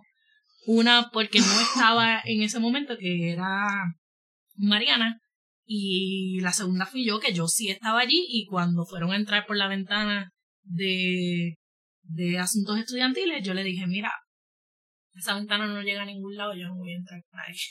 Este, pero era porque yo conocía el layout de la oficina y yo dije, mira, yo no voy a, a brincar esa, esa ventana, esa, entra- esa ventana lo que entra es admisiones. Y, y los compañeros tuvieron y entraron y no tuvieron problemas en eso. Este, y luego podemos discutir. Yo creo que ni Fran- Francisco y yo no nos hemos sentado a discutir en- eh, esto, así que se me parece un poco un- por eso estoy un poco reacia a discutirlo, porque Frank y yo somos, somos amigos y no lo hemos discutido. Este, claramente porque él tiene un, un No, caso y es que- válido, es válido. que, le- que le están de esto, así que es un caso que yo no voy a entrar en, en detalle. Eh, sin embargo, sí, yo estaba ahí, sí, yo no entré. Eh, lo, lo que se recumu- lo que se recumeró, eh, lo, perdón, lo que se dijo al otro día Ajá. Era este Que una la- brigada venezolana. No. la, no, la brigada de la presidenta del Consejo de Río Piedras. Yo, Apoyada por Venezuela. y yo, anda Literalmente eso fue lo que dijeron los medios. No, Sí, no, no, no, Básicamente ni la siquiera, al Moncada. ni Fue la siquiera- Moncada. ni siquiera los medios, o sea, hubo personas bien allegadas a mí, mentores, profesores que eran mis mentores, que me escribieron y me dijeron, mira, Administración Central anda diciendo y yo, yo ni siquiera estaba ahí, yo no controlo ¿Tú no te acuerdas? que un poco la Wilma, cosa. ¿no te acuerdas aquel día que pintamos la brea bien cabrona? Gastamos un cojón de Yo, de brea, spray. jamás en la vida. La brea, la- oye, oye, la, la brea, la brea se puede, la brea se puede pintar, la brea la escupe cualquiera con un chicle, un Los gargajo. sprays que me pagó la gente, Cállate. Sí, full, full. Yo Cabrón. pagué, yo, yo pinté la brea. Cabrón, pintamos en el piso y es bien gracioso porque después que pintamos Mejor te al otro, al otro día, yo quería pared, pero todo el mundo me decía piso. Y lo cabrón era, ¿Te acuerdas? cabrón, y lo cabrón es que pintamos, hicimos unas letras bien bonitas y de momento al otro día por la mañana yo paso por allí. Yo creo que son los, los 150 pesos peor invertidos en Bitumul en algún sitio en Puerto Rico. Los hijos de puta hicieron un cabrón No muerto. era bitumul, tú no te enteraste. ¿Qué era? Dos días después era pintura, cabrón. Pues si era un muerto. Era pintura muerto. negra, pero yo no sé cuánta pintura le echaron a Porque era un la muerto. madre. Era un Ellos, deci- ellos se iban de culo que era pintura. Me imagino. Cabrón, literalmente hicieron un muerto. Las letras eran como de seis pies cada una. Es que en verdad, y, y gracias a María por la escritura de esas, de esas Duro, pin- duro. que arquitectas nos quedaron bonitas, simétricas, una cosa hermosa. Que decían Nivea para afuera y toda la cosa chévere Yo recuerdo en esa. aquel piso. Yo recuerdo A esa. spray. Esa, esa toma de, de la Junta de Gobierno, pero es por los memes. Porque los mejores memes de la huelga, y yo no sé si esto es cruel, pero los mejores Es que- es memes de cruel. la ¿Cuántos amigos tú tienes en ese grupo? ¿Tú conoces a alguien de ese grupo? Varios. Los memes, pero estoy hablando de ella, de la presidenta de la Universidad de Puerto Rico, la que era presidenta, de Nivia Fernández. Esa Ese no no es- el mismo caso, Pai. Tú estás equivocado. Bueno, está ella haciendo whatever, pero el, los memes de verdad los sacaron después en el caso que ella hizo, que testificó. Por eso no es la doña que aparece de Game of Thrones. Y yo absteniéndome, ella, ella no es profesora de ustedes en Río Piedra. No De- eres de Río Piedra. No, yo, yo soy Ella está allí, yo no la he visto. Eh, eh, o sea, ella es, de- ella es senadora académica ¿De dónde? de naturales, ¿no es ella? Ah, pues eso, eso. No, no, Sí, de naturales. sí señor, ella es senadora académica de naturales. Yo no sé. En humanidades es como una bajada aparte. Nosotros Sí. somos la gente pobre que se mete Oye, que de las mejores decanas las tienen ustedes ahora. Las únicas que quedan, que es Agnes Bosch. Buena decana que es. ¿Y a qué te suena el Bosch? Déjalo ahí. Mm. Así, Y nadie, y nadie, nadie vio mi cara diciéndote a ti, Esteban. así. ¿A qué te suena el Bosch? Ah, ¿cómo es que se dice? A un tal Juan Bosch. Dale, seguimos.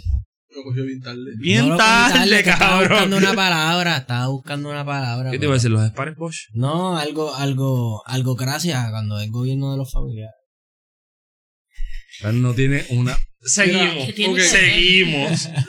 Eh, la toma de, de la reunión de la Junta de Gobierno fue el catalítico para que el tribunal diera las órdenes para que se abriera el recinto de Río Piedra y los demás recintos. Mm, yo no estoy tan segura. Este, porque es que el, el- esa, ese, ese, ese tema de discusión que se dio de, o sea, de la, de la demanda y demás, se, da, se va como al mes de la huelga. eh, se- y hay que admitir que había habido una baja en la participación en los portones, había habido, o sea, la gente estaba cansada, y es una realidad. Porque es que el proceso cansa, el proceso agota. Y el gobierno nunca gente. contestó. Y el gobierno, oye, y podemos hablar de, de, de la respuesta, especialmente del rol de, de, de Moncho en ese proceso. De la Rosario. Moncho. Sí, Eh, Moncho mi Doral. pana, Moncho. Moncho Doral. Este- Saludito a Néstor Duprey y Moncho Doral. De, de Moncho en ese proceso. Y, y, mano, y hay que hablarlo y hay que verlo, pero, pero fue a la mitad, cuando ya estábamos hablando de, de terceras, cuartas y quintas asambleas en ese proceso. Y, y lo vemos, lo miramos, miramos qué es la que hay, este, y se da. Y de repente revive. Lo, el movimiento belgario, la prensa vuelve a hablar full de lo que estaba pasando en Río Piedra, la gente vuelve, vamos a convocar a marcha, vamos a hacer diferentes cosas. Este, así que en ese proceso, pues yo creo que, que la demanda ayudó más que desayudó. Porque llegó un momento en que ya estábamos medio quitados. Eh, eh, o sea, es que la gente, eh, había un agotamiento de parte Sí, de la se gente que notaba, estaba se notaba, participando. se notaba el desgaste. Y ahora podemos hablarlo, o sea, y, y podemos discutirlo y, podemos Y ver ese- que era una realidad. Ese agotamiento yo creo que se da en la medida en que se esperaba, por lo menos yo como estudiante esperaba un apoyo masivo del pueblo, por eso se, se hablaba de que primero la UPR, después el país, porque se esperaba que iba a ser, el, qué sé yo, la, la, la unión de todo el país en frente contra la Junta de Control Fiscal y contra las políticas neoliberales del gobierno. Y eso no sucedió. No Pero yo, creo que fue, hubo un factor. eh, y es que yo creo que el gobernador utilizó una estrategia de como que medio picharle un poquito al asunto y dejar que ellos se cansen. Pero es que esa fue la, la estrategia ganadora. O sea, el tener en Fortaleza personas como Ramón Rosario y otros eh, asesores, llamados asesores en Fortaleza, que habían participado de la huelga del 2010 y habían visto, porque Ramón Rosario era estudiante en la huelga del 2010 y en la huelga de 2011, cuando todo esto estaba pasando, de ver eh, lo que había representado la intromisión de la policía de Puerto Rico en los portones en el 2010 Ajá, en el 2017 decirle, no los toques, que esa, esa gente se va a agotar ellos mismos. claro. Y, y esa fue, y, y honestamente, esa fue la estrategia ganadora en ese, en ese Sí. momento. Porque parte de, de, porque mira, nosotros nos reunimos con el gobernador, nosotros nos reunimos, yo me reuní con Ramón Rosario como tres veces. Nosotros nos reunimos con William Villafañe. Este, nosotros nos reunimos, este, Gente que ya no está en el gobierno. Oye, yo, yo, parte de esto, nosotros relajábamos en la foto de, de la gente del gabinete del gobernador, nosotros decíamos, ok, nosotros nos hemos reunido con este, este y este y todos están fuera. Si me reuní con Rosselló, también lo sacarán. ¿Cómo funciona esto? Somos como Final Destination. ¿no? Este, pero al final no. Este, pero toda la gente con la, con la que estuvo, nosotros nos reunimos con Itza García, nos reunimos con, Wow. con mi- Con no, yo te puedo también. mencionar con, con gente ahí, con Falfo también, con un montón de gente que te podemos decir, mira, esta gente estuvo presente en nuestras reuniones, pero realmente no, no, no están participando, no era una, una de estos activa en ese proceso. Y historias de esas te podemos contar de lo que pasaban y, y whatever en esas reuniones. Luego lo podemos hablar. Este, pero se dieron. Y, y se dio ese proceso y el gobernador te decía, sí, sí, sí, pero no. Y ese cansancio se notó, se, se notó en la espera de que llegara una reacción a, a que hiciéramos un- una cosa que, que nunca se dio en el, por ejemplo, en el 2010, que, que había habiendo unas reacciones y habían habido unas reacciones que no hubo en el 2017 y esa comparación sí la podemos ver. Así que eh, sí hay una un tipo de, de hay que señalarle y hay que hay que ver que hay una una política aceptada desde el punto de vista del, del gobernador y del gobierno de turno en el, en el no inmiscuirse en la situación que se estaba dando dentro de la universidad, inclusive en el momento en que el, el- se, más allá de la demanda, la jueza dice que tú vas a hacer Nivia, cómo vas a meter, cómo vas a abrir los portones, tenemos esta demanda, que vamos. Tampoco se llevó al Tribunal Supremo y nunca se llamó a capítulo y nunca se incluyó, y yo tengo que admitirlo, nunca se incluyó el Consejo General de Estudiantes como en el caso de la Guardia, nunca se incluyó el Consejo General de Estudiantes dentro de la demanda, que fue lo que pasó en en la Guardia. Así que nunca yo estoy mencionada eh, como, como parte demandada en ninguno de, de, estos, de estos procesos.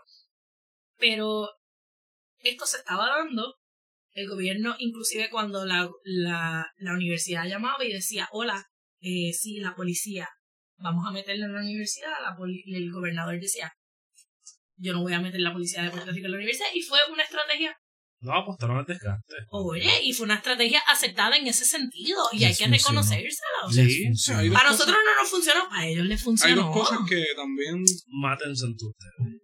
que es la Desgástense ustedes, cánsense. Ustedes no son estudiantes. ¿De qué van a vivir? ¿De qué van a hacer? ¿Cuánto tiempo van a poder aguantar esos portones? Son ocho portones en Río Piedras y sin contar los demás recintos. 8.5.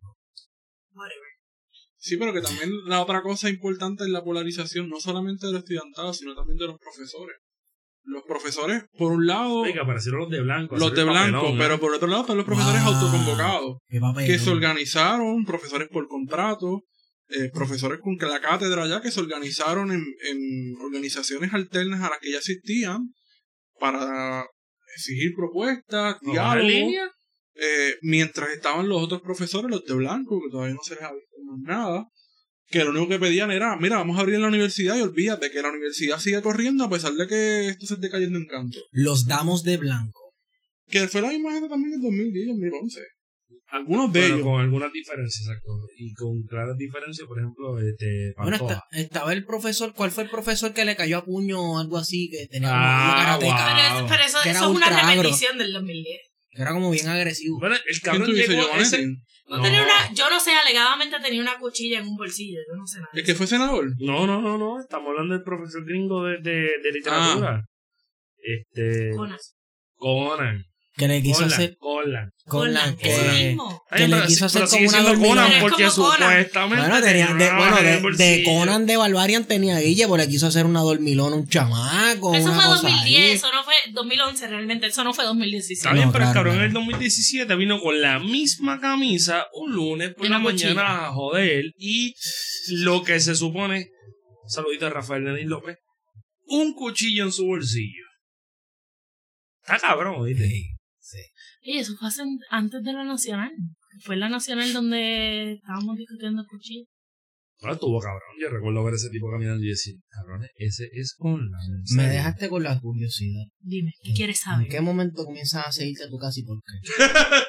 es que a mí me gusta esa mierda. Sí, retomando el punto anterior. Retomando el punto anterior, Pero es que porque si estábamos hablando de la esa, no sé, o sea, si te cuento cosas como, a mí me siguieron a mi casa, Pero quién? eh, No sabemos. yo no sé, si tú los conoces, cuéntame. No, pero Este, policía de pero- Puerto Rico. Pues mira, no eran no eran carros de la policía de Puerto Rico, pero qué sé yo. ¿Qué eran? eh, Corolla. eh, Yari. Obliga, esos son policías. Tinteado. pero eran, eran, nos, nos siguieron, habían alrededor de tres carros que siempre nos seguían, eran los mismos tres ¿Qué carros. perfume usaban? Güey, no me acerqué lo suficiente para huelerlo. Bueno, pero perdóname. un- Si era samba, era un Bueno, no era un samba, era un samba de esos del 99. O el Hugo Boss ese que era de bolita, cabrón. Eso es un guardia obligado. Pero no te acuerdas, bueno, también hubo una de las ocasiones. Hubo, hubo una de las ocasiones en que a mí me están entrevistando en la Ponce de León y viene un carro en contra del tránsito y por poco me atropella y a la periodista que andaba conmigo Wow. en, en, en la Ponce de Era un León. Yari. Era un Yari, era un Corolla. No, era una guagua, cabrón. Estaban como subiendo de estándar. Era una guagua blanca. Bichote. ¿Qué sé Ah, yo? eh. Este, pero todas esas cosas Pasó con las pasaron. minas allá, usa un tipo tirando fotos con una cámara como de 5 mil pesos. Eso es un guardia, Wilmar. Oye, Víctor, Víctor, y yo tengo que decirle a Víctor que, que me acompañó en, en ese proceso, me llegaban a casa y Feto me llevaban a casa y me decía, bájate, tienes 23 dor- minutos para dormir y vuelve y baja para atrás cuando te ¿Verdad, bañes. Es verdad. Y se quedaban durmiendo en la, me- se quedaban sentados en la sala y después iban al cuarto y me hacían, levántate, levántate que tienes que volver a la universidad. Eso es Este, real. Víctor está aquí, eso es real. Pero no nos quedábamos durmiendo, nos hartábamos de cerveza y de jón. Era como que dale, que Es que cierto. ¿Y volver. ustedes están, están bebiendo en la huelga? No, yo dentro de los portones, no, yo respeto los portones. Jamás en la vida yo me di una cerveza dentro de la Pero huelga. fue, bueno. Pero fuera de los portones, Ustedes están grabando, ¿verdad? sí. Sí. Fuera de los portones. Yo, yo, yo, yo lo estoy diciendo, de- yo lo estoy diciendo abiertamente. Yo voy a, a- Sí, a- porque a- estás como que ayudando a la campaña. No, no, yo recuerdo haberle, yo recuerdo, yo recuerdo haber llamado a Wilmary, Wilmary, tengo algo que te enviaron de un negocio que no voy a tirar la promo. Y me dijo, ¿qué es? Es un shot. Ah, diablo. Gente que fue súper solidaria. Y, No hay que ajá. dársela. Sí, No, no, y yo momento Él no puede decirlo porque ustedes tienen el podcast y whatever, pero yo puedo decirlo. Que fueron gente, gente súper solidaria en ese proceso y, y hay que reconocérselo los negocios en el área de Río Piedra. O sea, hay que dárselos. Eran, eh, fueron negocios súper solidarios durante todo el proceso, desde el día uno hasta el día final. Inclusive en el día final, cuando volvimos a las clases, esta era gente que decía, que le decía a sus empleados, si tú ves uno de los estudiantes que no tiene que comer, tú olvídate, le sirve y le cobra lo que tenga en la, en, olvídate, si tiene tres pesos, le sirve lo que sea que tenga que comer y le, y le a tres pesos le das lo que sea que sea. pero quiero ser consecuente. Eh, uno los shots, yo solo llevé a Wilmary y la saqué del portón principal de la unidad de Barça. de agua de azar. Me imagino. Era del tres estrellas, muy, muy sabroso. Pero no, pero todos esos, todas esas cosas se dan y, y Ah. esas son las cosas que ahora nos podemos sentar y, y a dos años, porque viene, vamos a cumplir dos años de, De la gran huelga. de, de esa primer, de esa primera, de esa segunda asamblea en Río Piedras, porque se cumple el 22, el 21 ahora de marzo, y luego el, el ¿Tú crees que paro que se empieza el cuadró 28. esto? ¿Tú crees que Yulín cuadró la asamblea de, de- de- del 2017? Tiene que ver del Yulín en 2019? esto. Es jodiendo, es jodiendo. Hacho, mano, Es que tiene un anuncio que dar el viernes, no por eso nomás. tiene un anuncio que dar el viernes. Ajá. Anda, para el carajo, me acabo de enterar. Ajá. Bueno, no me invitaron. Ella está haciendo un anuncio bien cabrón, probablemente va a decir, voy a correr por los populares otra vez. Ya, no me invitaron. Aquí, dolida, por favor. Habrá hecho el anuncio. Eh, ajá. Claro, claro que sí. Eh, Pero fíjate, cuando hablando de huelga, las huelgas son bien difíciles, cabrón. Bueno, es que yo no quiero, yo no quiero saber qué es, por ejemplo, en tu caso, presidir una asamblea estudiantil. O sea, un consejo general de estudiantes. Son 52 y personas, tener, ¿verdad? y Todavía. tener, 64. Ah, mira, subí. tener-. O sea, uno tiene también su vida personal y sus clases. ¿Qué es y eso? sus cosas. Clase. pero en juego ni clase. No, no, no, no, no. ¿Qué? Pero como ¿Estás quiera. La tuya. bueno, Y si- el- que y la profesor en ese momento era, Pan- era Pancho. Oh, Y todos los días nos enviaba un resumen de noticias de, sobre la huelga. Iban solidarios en los portones. Y yo, ok, está bien. Y yo iba por la mañana temprano, cuando yo vivía en me, Torres. yo me A las cogí, 7 estaba él ahí. yo me cogí un incompleto porque Sí, teníamos nombre. viajes de campo y ella me decía, tenemos viajes de campo y yo le decía, profesora, yo... Ese fue el yo no más largo de participo, la vida. yo no participo en, en lo, eh, yo no participo en el viaje porque es que estamos de huelga en el recinto y eso no se puede. ¿Cómo Pues se llama? yo, ¿Cómo se llama? yo tengo una sola persona que fue ¿Qué dice profesor o profesora mío eh, que dio un examen para la, la misma semana en la Esto es cual 2010. se, sí, se declaró. ¿Quién es? Tíralo en medio una vez. Es que, bueno, Bueno, de historia. es de historia, sí. ¿San Y- Miguel? no. Ay, Este, papo. No, Sandra Pujals. Está No estoy sorprendido. Wow. Entonces, bueno, vamos, qué sé yo. eh, yo a la misma Bueno, vez. ella se pues- puso, ella, yo recuerdo que yo le contesté, pues se puso a enviar mensajes como que ustedes En contra de la huelga. en contra de la huelga. Le digo, Sí. "Ay, como que Pero, mira, pero ¿qué te era pasa?". si vamos a hablar de profesores así, yo tuve una profesora a la cual yo le tengo, yo le tenía un gran respeto y que consideraba que era una de mis mentoras y Los demás. héroes, los héroes siempre caen. Este, sí. que me envió un mensaje a mitad del proceso huelgario donde me dijo que yo era una desgracia para el liderazgo femenino en este país. Este, y era profesora que yo le tenía un cariño Pero, y un ah, aprecio bien, bien wow. personal. Pero bien maldito nombre, porque esta sí se puede tirar. Un comentario así que hay que despellejarla a ver si aguanta precho. No, no, está bien. No, no, no, déjala, Así déjala así, déjala así, déjala así, déjala así, déjala así. porque- Este, ya no, ya no es profesora, ya, ya no tiene que ver con mi rama de estudio ni nada por el estilo. Podemos tirarlo, yo creo que podemos tirarlo. Sé. esposa de Pantoja. Este, este, y, y ella era una de, de las mujeres que yo, que, que, ma- que, había empezado conmigo en mis primeros. Ujú. Recuerda, yo cuando presidí el Consejo General de Estudiantes estaba en mi tercer año. Yo tenía 21 años cuando yo entré como presidente. En tercer año un- uno es un gusarapo, Un cabrón. un es un gusarapo. gusarapo en la y hay que admitirlo, ahí tú no conoces nada. ¿Sabes? Un gusarapo. O sea, Este, piensa en ti en tercer año de universidad, cabrón. O sea, yo era Yo me estaba metiendo mucho alcohol. yo una droga. caca, yo ni alcohol, nada. Este, pues. Ahí, en ese- Las chapas de hongo. por Exacto, decir algo. no, por favor. Exacto, te fuiste ahí. Estamos con Cristo. nada, en ese proceso como que era una de las mujeres que yo que yo eh, respetaba un montón, inclusive todavía la respeto, inclusive la diferencia que tengamos de, de pensamiento y demás, y lo que ella haya podido escribirme y no haya podido escribirme.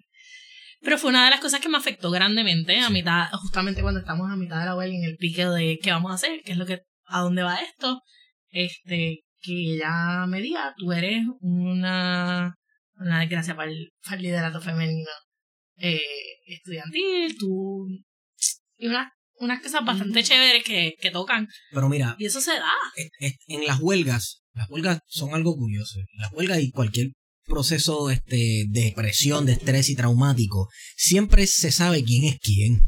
Ahí tú ves quién es la gente y cómo son las personas de verdad. Y de hecho tuvimos casi un podcast entero con Gabriel Laborde sobre este mismo tema. Sobre huelga Lo único que había una 2010-2011. botella con eso. no. En- entonces, Sí, sí, sí. Que me llamaron muy tarde y me bebí la que traje de Cuba. oye, dale con Cuba. Tienes un coco con eso.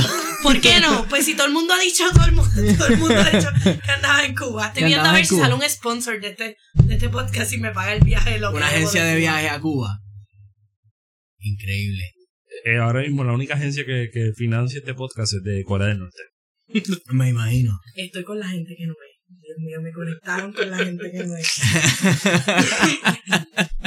yo no sé, yo tenía una línea. ¿Qué estabas diciendo de las huelgas? Creo que las huelgas traen, sacan lo mejor y lo peor de las personas.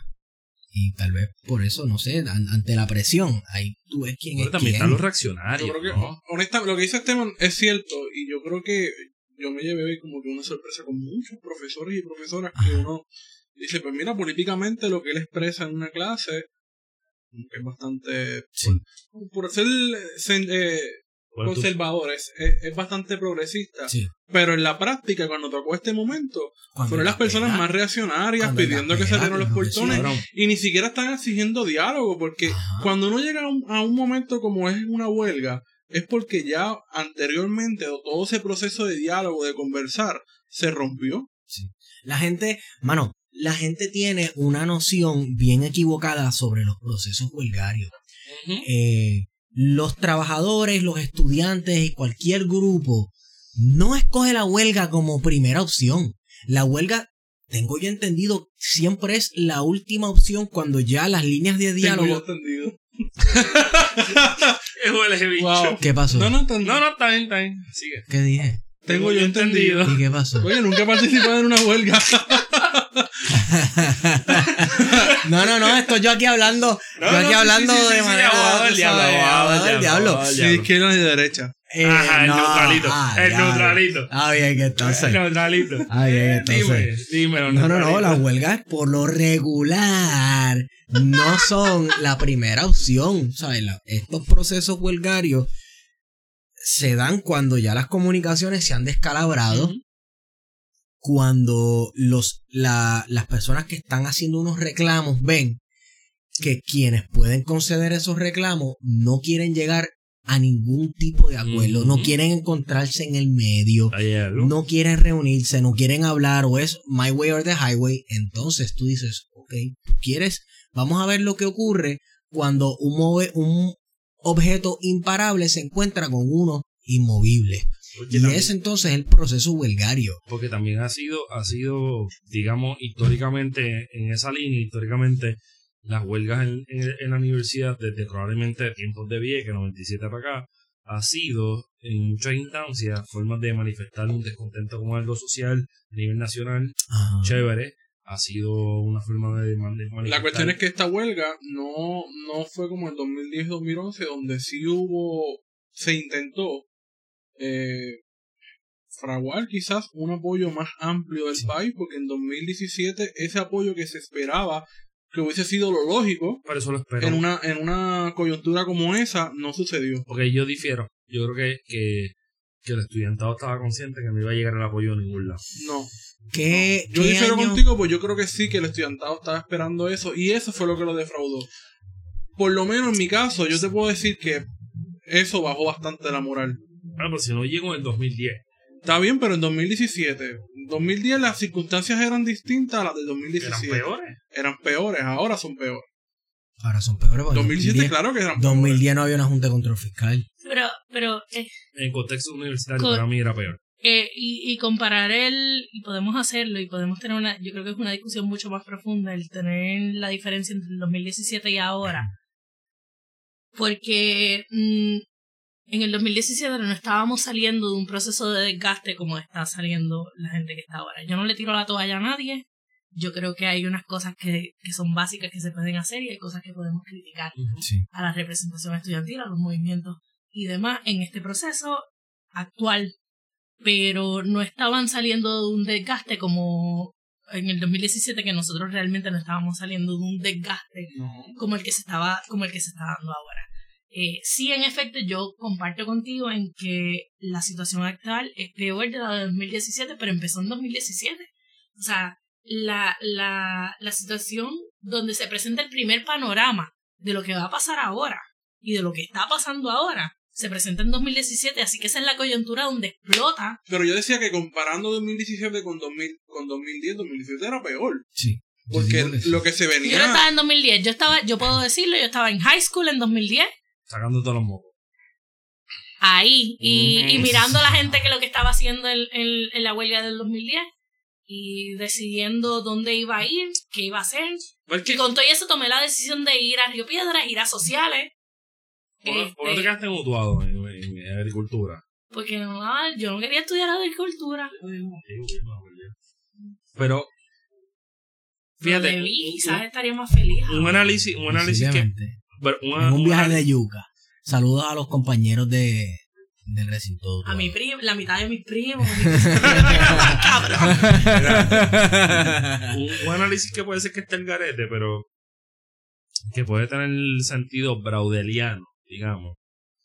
Es que probablemente todo esto que estamos viendo en 2017 no tiene nada que ver con el 2010, no tiene nada que ver con el 2003, cuando Tony se pone a joder con un montón de cosas en la universidad.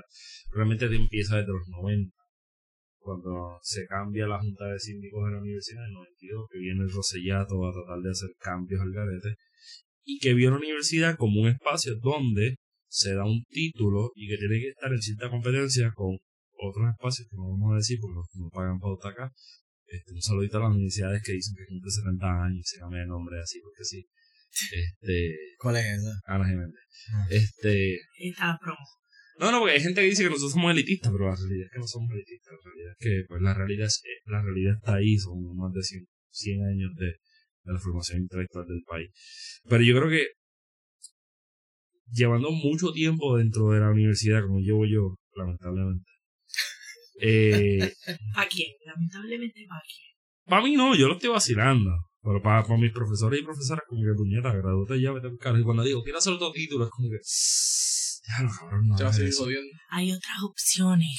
Sí, sí, me, país. me dicen, te consigo un fuerte bicho en Michigan. No, ni para el carajo ir para Michigan.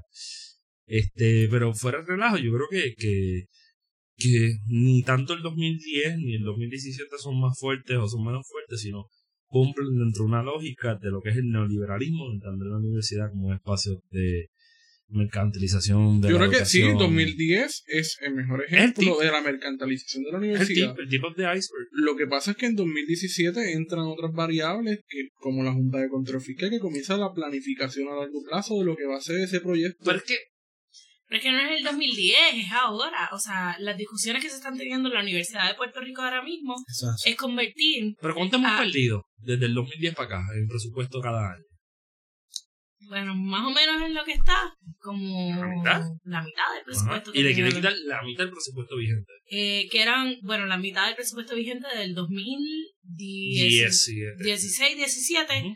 que vamos, vamos, la universidad va a correr con 400 Con medio tanque. mil Con medio millones. tanque. Sí, sí. Que van a tener que establecer si usamos los papeles para exámenes o para limpiarnos el culo. Por decir algo, ¿no? Bueno, el de los exámenes por los regulares como más durito y que ajá. El de quiz es el que vamos a usar. La nota del Para- cáncer, no. No, no, no, y en... y Pero ya hay una crisis de papel en la universidad y para las fotocopias y para otras Vamos cosas. si entramos en la crisis de papel, entramos en un montón de mierdas espérate, más y no espérate. terminamos este el Espérate, podcast espérate, de hoy. todavía hay, todavía, todavía hay crisis de papel para fotocopia. porque Ajá. eso ya- eso Ahora es peor. Esto es continuidad histórica. Siempre ha habido.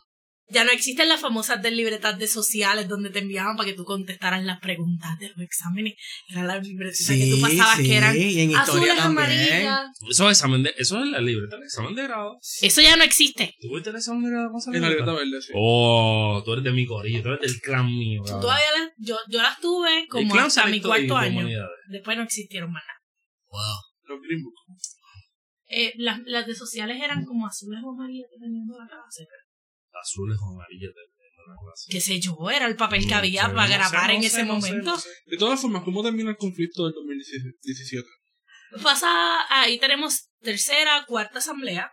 Eh, la quinta asamblea es un poquito más, más complicada. Entre la cuarta y la quinta asamblea que se da, ya los, los periodos de tiempo eran mucho más cortos. Y ahí personas que participaron full on en el movimiento estudiantil que quizás no vieron la otra parte, este, dicen no, era un intento del consejo de tumbar la huelga. No necesariamente, este, yo te soy bien sincera, en un momento cuando la huelga estuve, yo puedo decirlo ahora, dos años de ese proceso, que me voten de ciencias médicas, este, yo estuve a favor de la huelga en el momento en que, en que se dio y que se decretó la huelga. Este, sin ningún problema, yo lo puedo decir. Este, ¿Por qué estás nerviosa? No es nerviosa. que me votan de mi maestría, loco. No, embuste. Este, ya estoy terminando. Este, pero en ese proceso que se, que se da, ciertamente pues, todavía estamos cerca, todavía podemos hablar de, de un montón de cosas y de cosas que podemos hablar y otras cosas que quizás son más cercanas que, que no hemos compartido. Este, pero luego entre esa eh, cuarta y quinta asamblea general de estudiantes del recinto de Río Piedra, Este pasa el evento de la iglesia, donde nos mueven de la iglesia y tiran la nota del vocero, que nos secuestran y toda la cosa.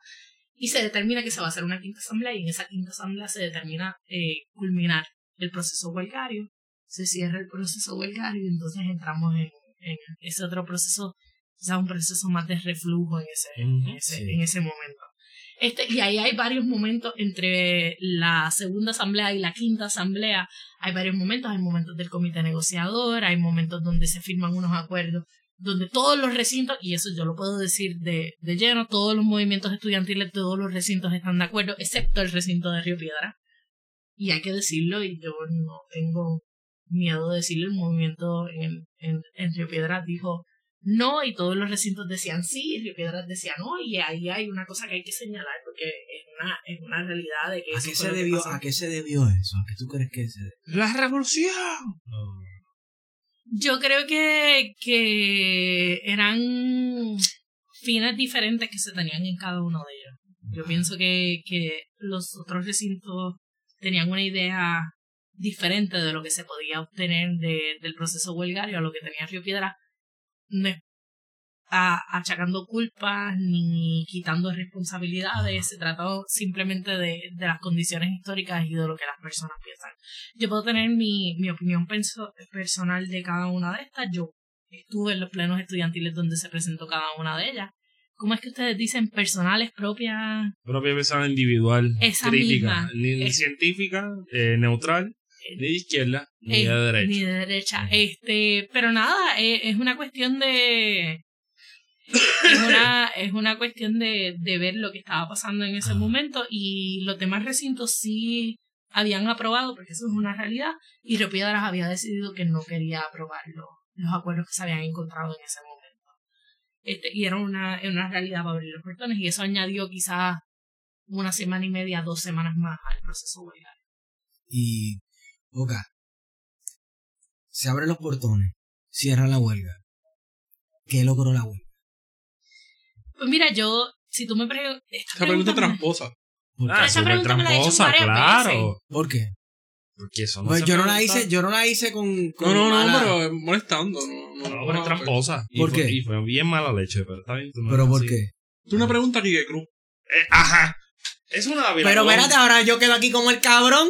Dávila, Dávila Colón. ¿Y Tú qué- estabas en la huelga del 2017. ¿Y yo qué- no estaba. ¿Y qué Yo no estaba por todo eso allí. ¿Y qué ganó la huelga? Yo lo vi desde afuera, por Iba a eso salir, estoy preguntando. Iba a salir Valerie y iba a Eh, decir. La huelga no Iba a salir, iba, nada. iba- iba a salir Valerie y iba a decir bendición papi, saludos No. se olvida. A diferencia, no, a fíjate, a diferencia de los muchachos, yo pienso que es una pregunta válida. Ajá. Yo creo que mucha gente la ha hecho. Yo, yo creo, honestamente, que el proceso de visibilización, eh, porque nunca hemos hablado en, en este podcast de cuáles eran los motivos por los cuales se fueron a huelga. No se mencionaron realmente, pero yo te puedo decir que el proceso de visibilización, que no era responsabilidad de los estudiantes, Ah. jamás y nunca. Por ejemplo, del tema de la auditoría de la deuda, que jamás se estaba discutiendo en los foros públicos y que se vino a discutir con La universidad paralización de la U- lucha de la. UPR, este, la visibilización del recorte de la UPR que se estaba dando, el que la gente prestara atención y que le iban a aumentar los costos de matrículas a los estudiantes, que no se trataba de los préstamos, que no, que, que eso es lo que pasa ahora mismo, que muchos de nuestros estudiantes eh, tienen, me incluyo en ese proceso, tenemos préstamos estudiantiles que, que nos ayudan a subsidiar eh, las maestrías, los doctorados y demás para poder continuar estudios en la Universidad de Puerto Rico que no son tan accesibles como lo eran anteriormente. Este, pues se dio un proceso de, de, de, de retardo en aumentar los costos y demás, un año en ese proceso. No es que fue grandioso, no fue que se detuvo, pero sí hubo un proceso un poco de, de letargo. Que si tú me preguntas si con ese proceso de letargo nosotros logramos construir lo que se supone que se construyera en ese proceso, yo te puedo decir, pues mira, ahí quizás hemos fallado en, en el proceso de, de sustitución de personas, porque muchas de esas personas nos graduamos de la huelga del 2016, nos graduamos en el 2018 y no hubo un proceso de sustitución. Eh, yo puedo admitir Que ha sido mi culpa. Que fue, yo puedo admitir mi culpa en ese proceso y puedo, puedo admitir que hubo una culpa en las personas que salimos de, de Pero los es parte del proceso de desgaste que hay después de una. Claro. Claro, pero, pero, pero también hay un proceso en, en las personas nuevas De que reflexión. entran de, de reflexión y aceptar que hay otras personas que están en estos espacios y que han participado en estos espacios que conocen quizás un poco más. Que eso también no se dio porque hay un, hay una, hay una pared o, un- o quizás construimos un, un proceso de, un muro de, de, vamos a crear Una muralla china. haciendo, haciendo, haciendo honra a los, a, Los chinos de Guayama. a los chinos de Guayama, una muralla china, este, donde, falta, sin falta. donde decimos, mira, este, no queremos conexión con esta gente y lo podemos entender en algunos espacios, pero, pero hay otros que no necesariamente lo son. Este, así que es una realidad, este, que se da, pero sí hay unas cosas puntuales que se ganan. Yo, si tú me preguntas a mí personalmente, yo creo que solamente con la idea de que en general se empieza a discutir el tema de la universidad, donde a la prensa y donde a mi vieja en Utuado y a mis tías le llegue la discusión y le llegó la discusión de, de lo que estaba pasando en la universidad, es importante. Eh, por ejemplo, yo, yo soy utuadeña, yo no lo escondo, mi, tengo familiares que trabajan en la UPR en Utuado, tengo familiares que estudian en la UPR en Utuado Primo y demás que estudian en la UPR en Utuado y que yo te podría decir que ellos no tendrían trabajo, no tendrían educación simplemente porque eh, si, si dejara de existir el recinto.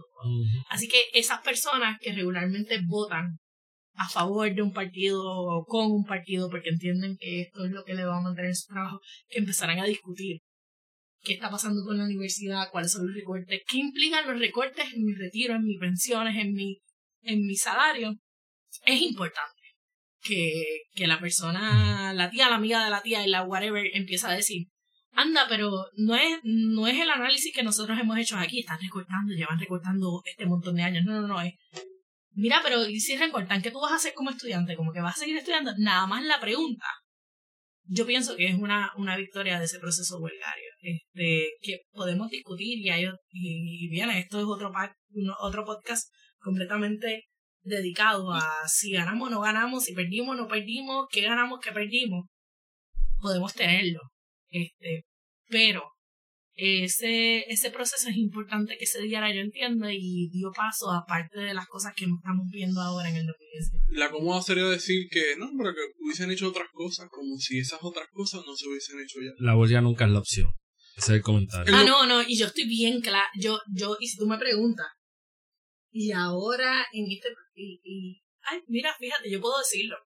Ahora están discutiendo en los consejos generales de estudiantes hacer una, una asamblea sistémica, hacer otra asamblea nacional. Yo puedo decírtelo. Yo fui a la asamblea de ciencias médicas. Yo me senté en la asamblea de ciencias médicas y yo voté en contra de una, una asamblea nacional de ciencias médicas. ¿Por qué? Porque yo entiendo que las asambleas nacionales responden a unas coyunturas históricas específicas Que no la hay. que no las hay, además de que responden a unos objetivos específicos. Y si las personas que lideran estas asambleas nacionales no conocen cuáles son los objetivos de las mismas, yo pienso que es un eh, gastas recursos, gastas eh, Tiempo. tiempo, dinero, Ah, porque sí. vamos a hablar claro, estas asambleas no valen cuatro chavos, Eso es. lo- los esfuerzos que se hacen no son de hoy para mañana, no son fáciles. Pero más allá de, de y perdón que te interrumpa, más allá de las organizaciones estudiantiles,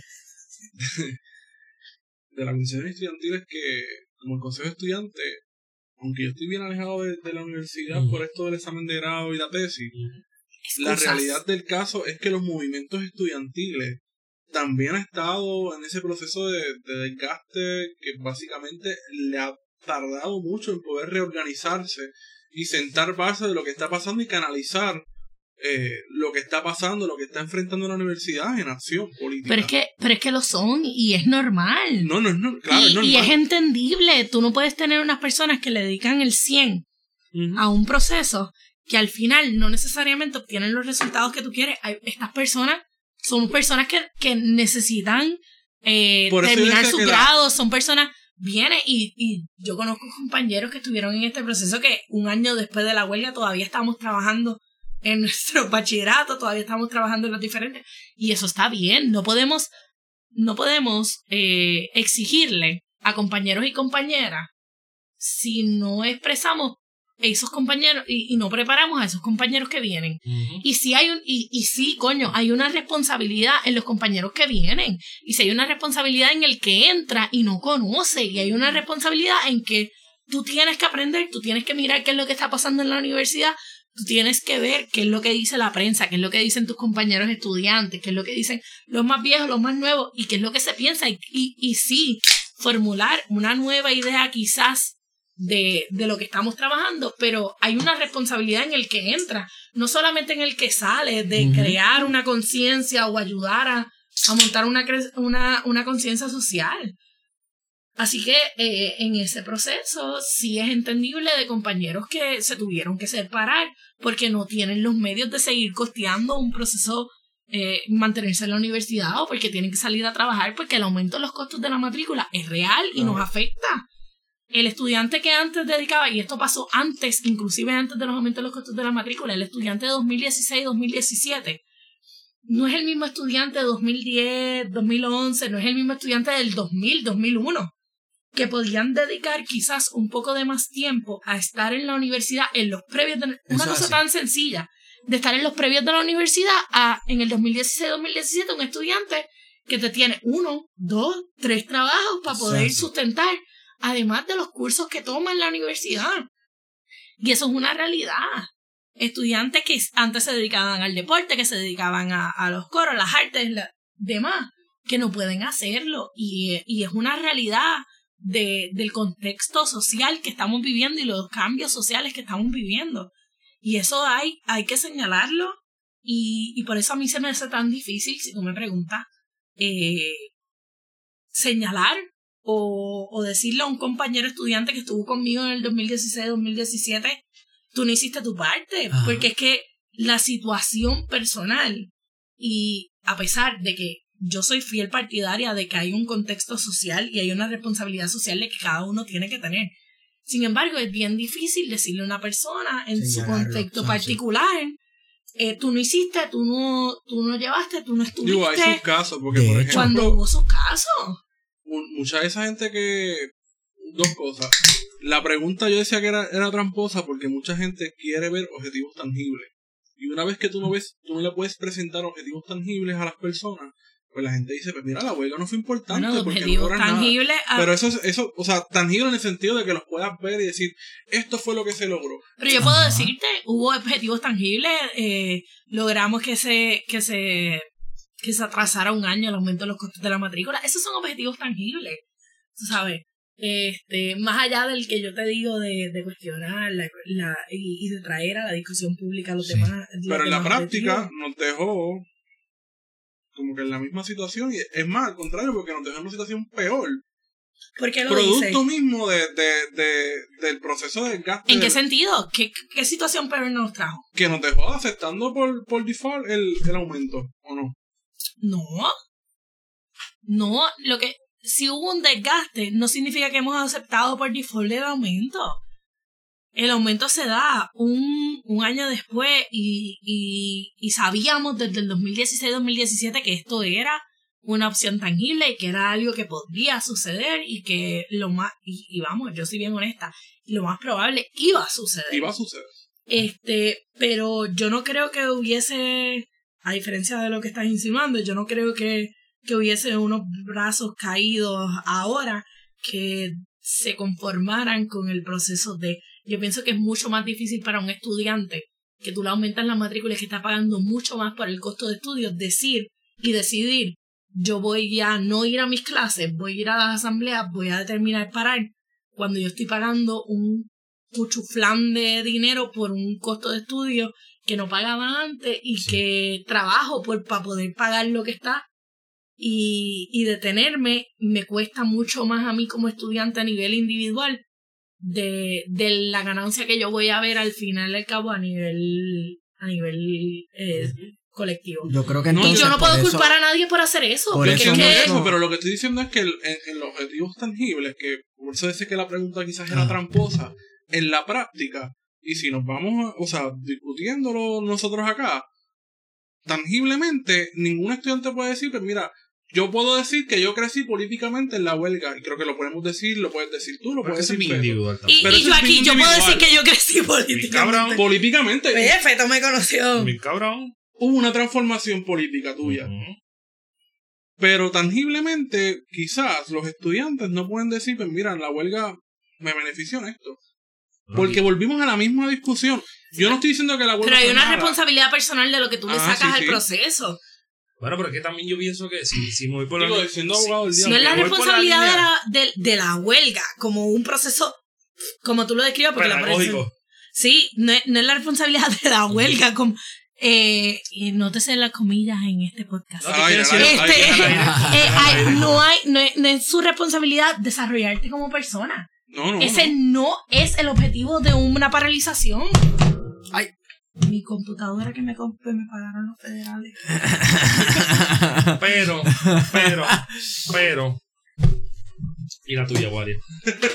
Yo no sé si la tuya la pagaron los federales. Mira, pero este, no, no, si, esa se, fue- van, si se van a tirar aquí con cerveza y dañarse mira, los Jamás en la vida me- mis amigas me, me, Pero. me odiarían. eh, eh, Ajá, la línea. Casi la pierdo. No, o sea. Yo creo que una de las cosas que uno se puede llevar en el bulto. En el bulto de, de, de la. Pero eso es lo personal. Yo no sé si es personal. No es lo que le- no yo, sé. creo, yo creo que lo Ese es mi debate, como que... eh, Bueno, es que depende, cabrón, porque. Pero ¿cuánto tú dabas versus lo que tú?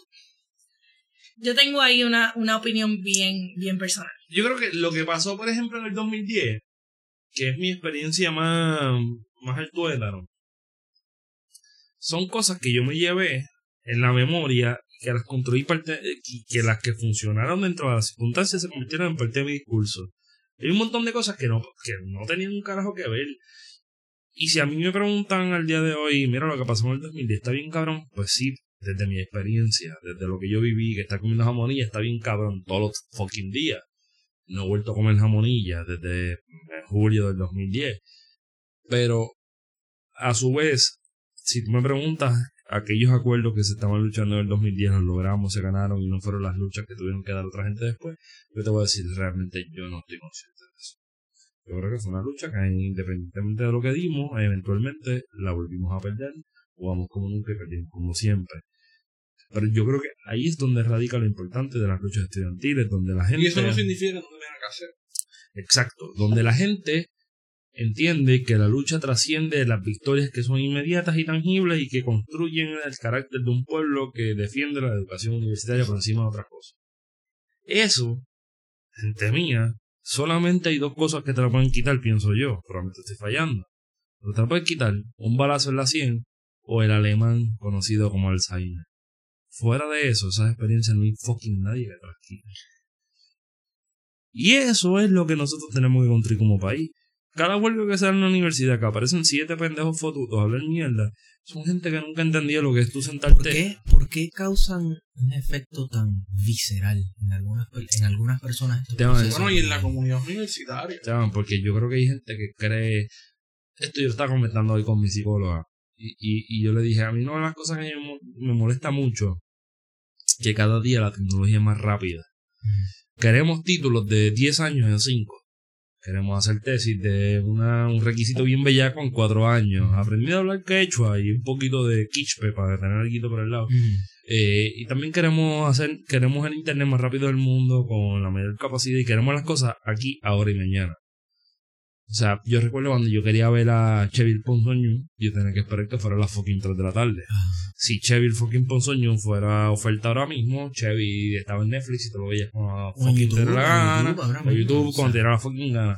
Sí, yo creo que por ahí puede haber, puede- estamos metiéndonos con gente que la vida la ve lineal y esto es el ahora y es el mañana. A ellos no les importa qué es lo que viene después o qué fue lo que hizo que ellos estuvieran en un punto de partida que a grandes rasgos construyera lo que son como individuos. O sea, pa, qué sé yo, la- yo no, yo no, yo llevo un montón de tiempo en la Yupi, pero mira, Yupi no es mi universidad, mi universidad es el recinto agresivo Pero con su luz y su sombra. Pero yo tengo que entender que la Yupi es un espacio que ha defendido la democracia, la limitada democracia del país dentro de una colonia, que ha defendido a las mujeres de este cabrón país, empezando desde Marcos Arce, Nilita Viento Gastón y todo ese corillo que le metieron bien bellacos los 30 y los 40. Y esa gente hizo espacio para que alguien como Wilmar esté ahí hoy. Y eso hay que reconocerlo. Entonces tenemos gente que llega allí, es como si fueran Airborne en Fortnite, que te sueltan en paracaídas y aquí yo llegué y no hay nada. No, y, y yo puedo compartir ese sentimiento en, en el sentido de que Dame el pero, pero. yo he visto mucha gente entender que, por ejemplo, presidir Río Piedra, eh, ocupar un puesto en Río Piedra es controlar el sistema o whatever. Yo, yo pienso que la diferencia, yo, yo me tuve que ganar donde estoy. A mí nadie me conocía, a mí nadie me vio, nadie me amparó. Cuando empezaron todas estas peleas, a mí nadie me ayudó. Hasta después que en esa primera asamblea yo me bajé y ahí todo el mundo dijo, ah, mira, porque Feto fue uno de ellos y ahí empezó nuestra amistad.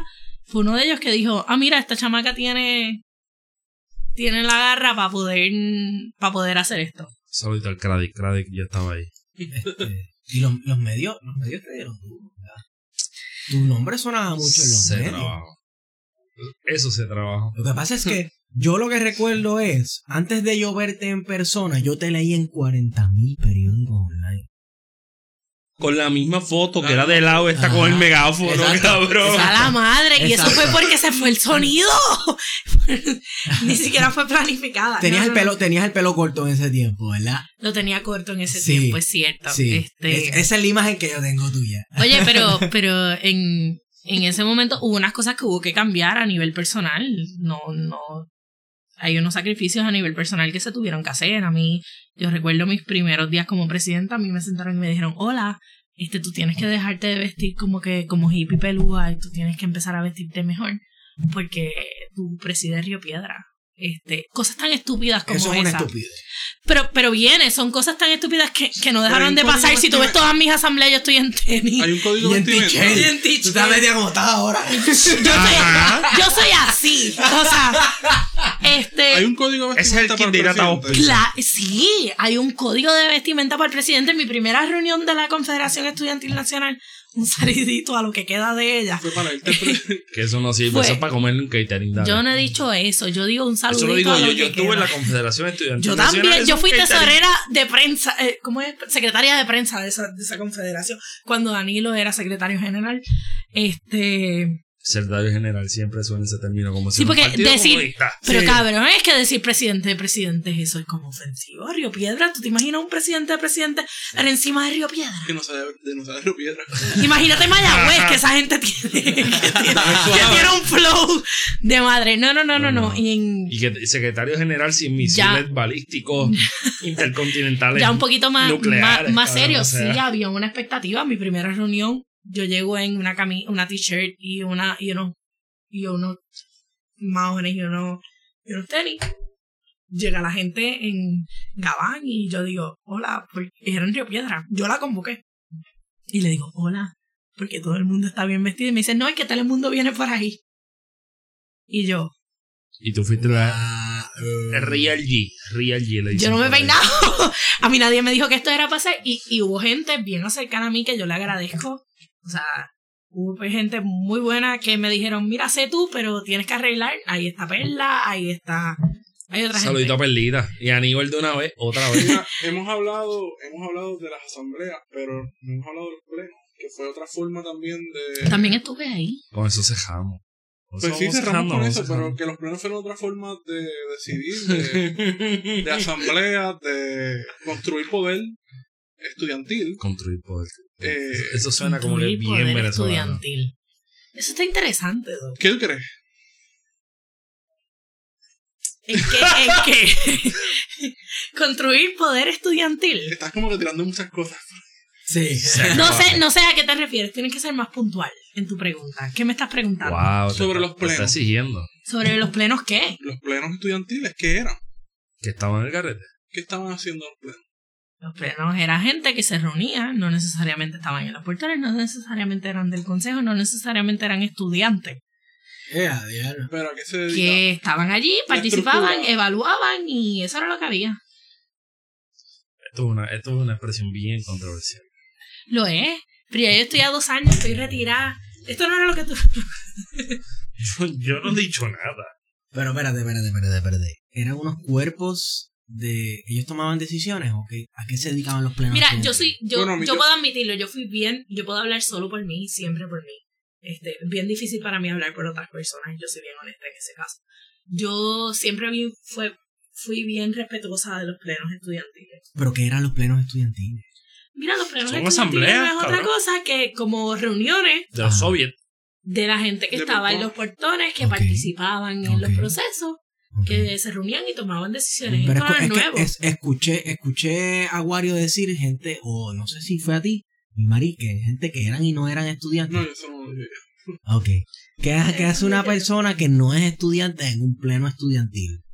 Mira, eso también se daba, o sea, eh, lo- los portones son un espacio bien abierto. Yo creo que, inclusive, yo defiendo que, que hay un espacio de inclusión con la comunidad y que hay un proceso, que parte de que un proceso huelgario o cualquier proceso sea exitoso es que tiene que haber una participación de afuera de la gente.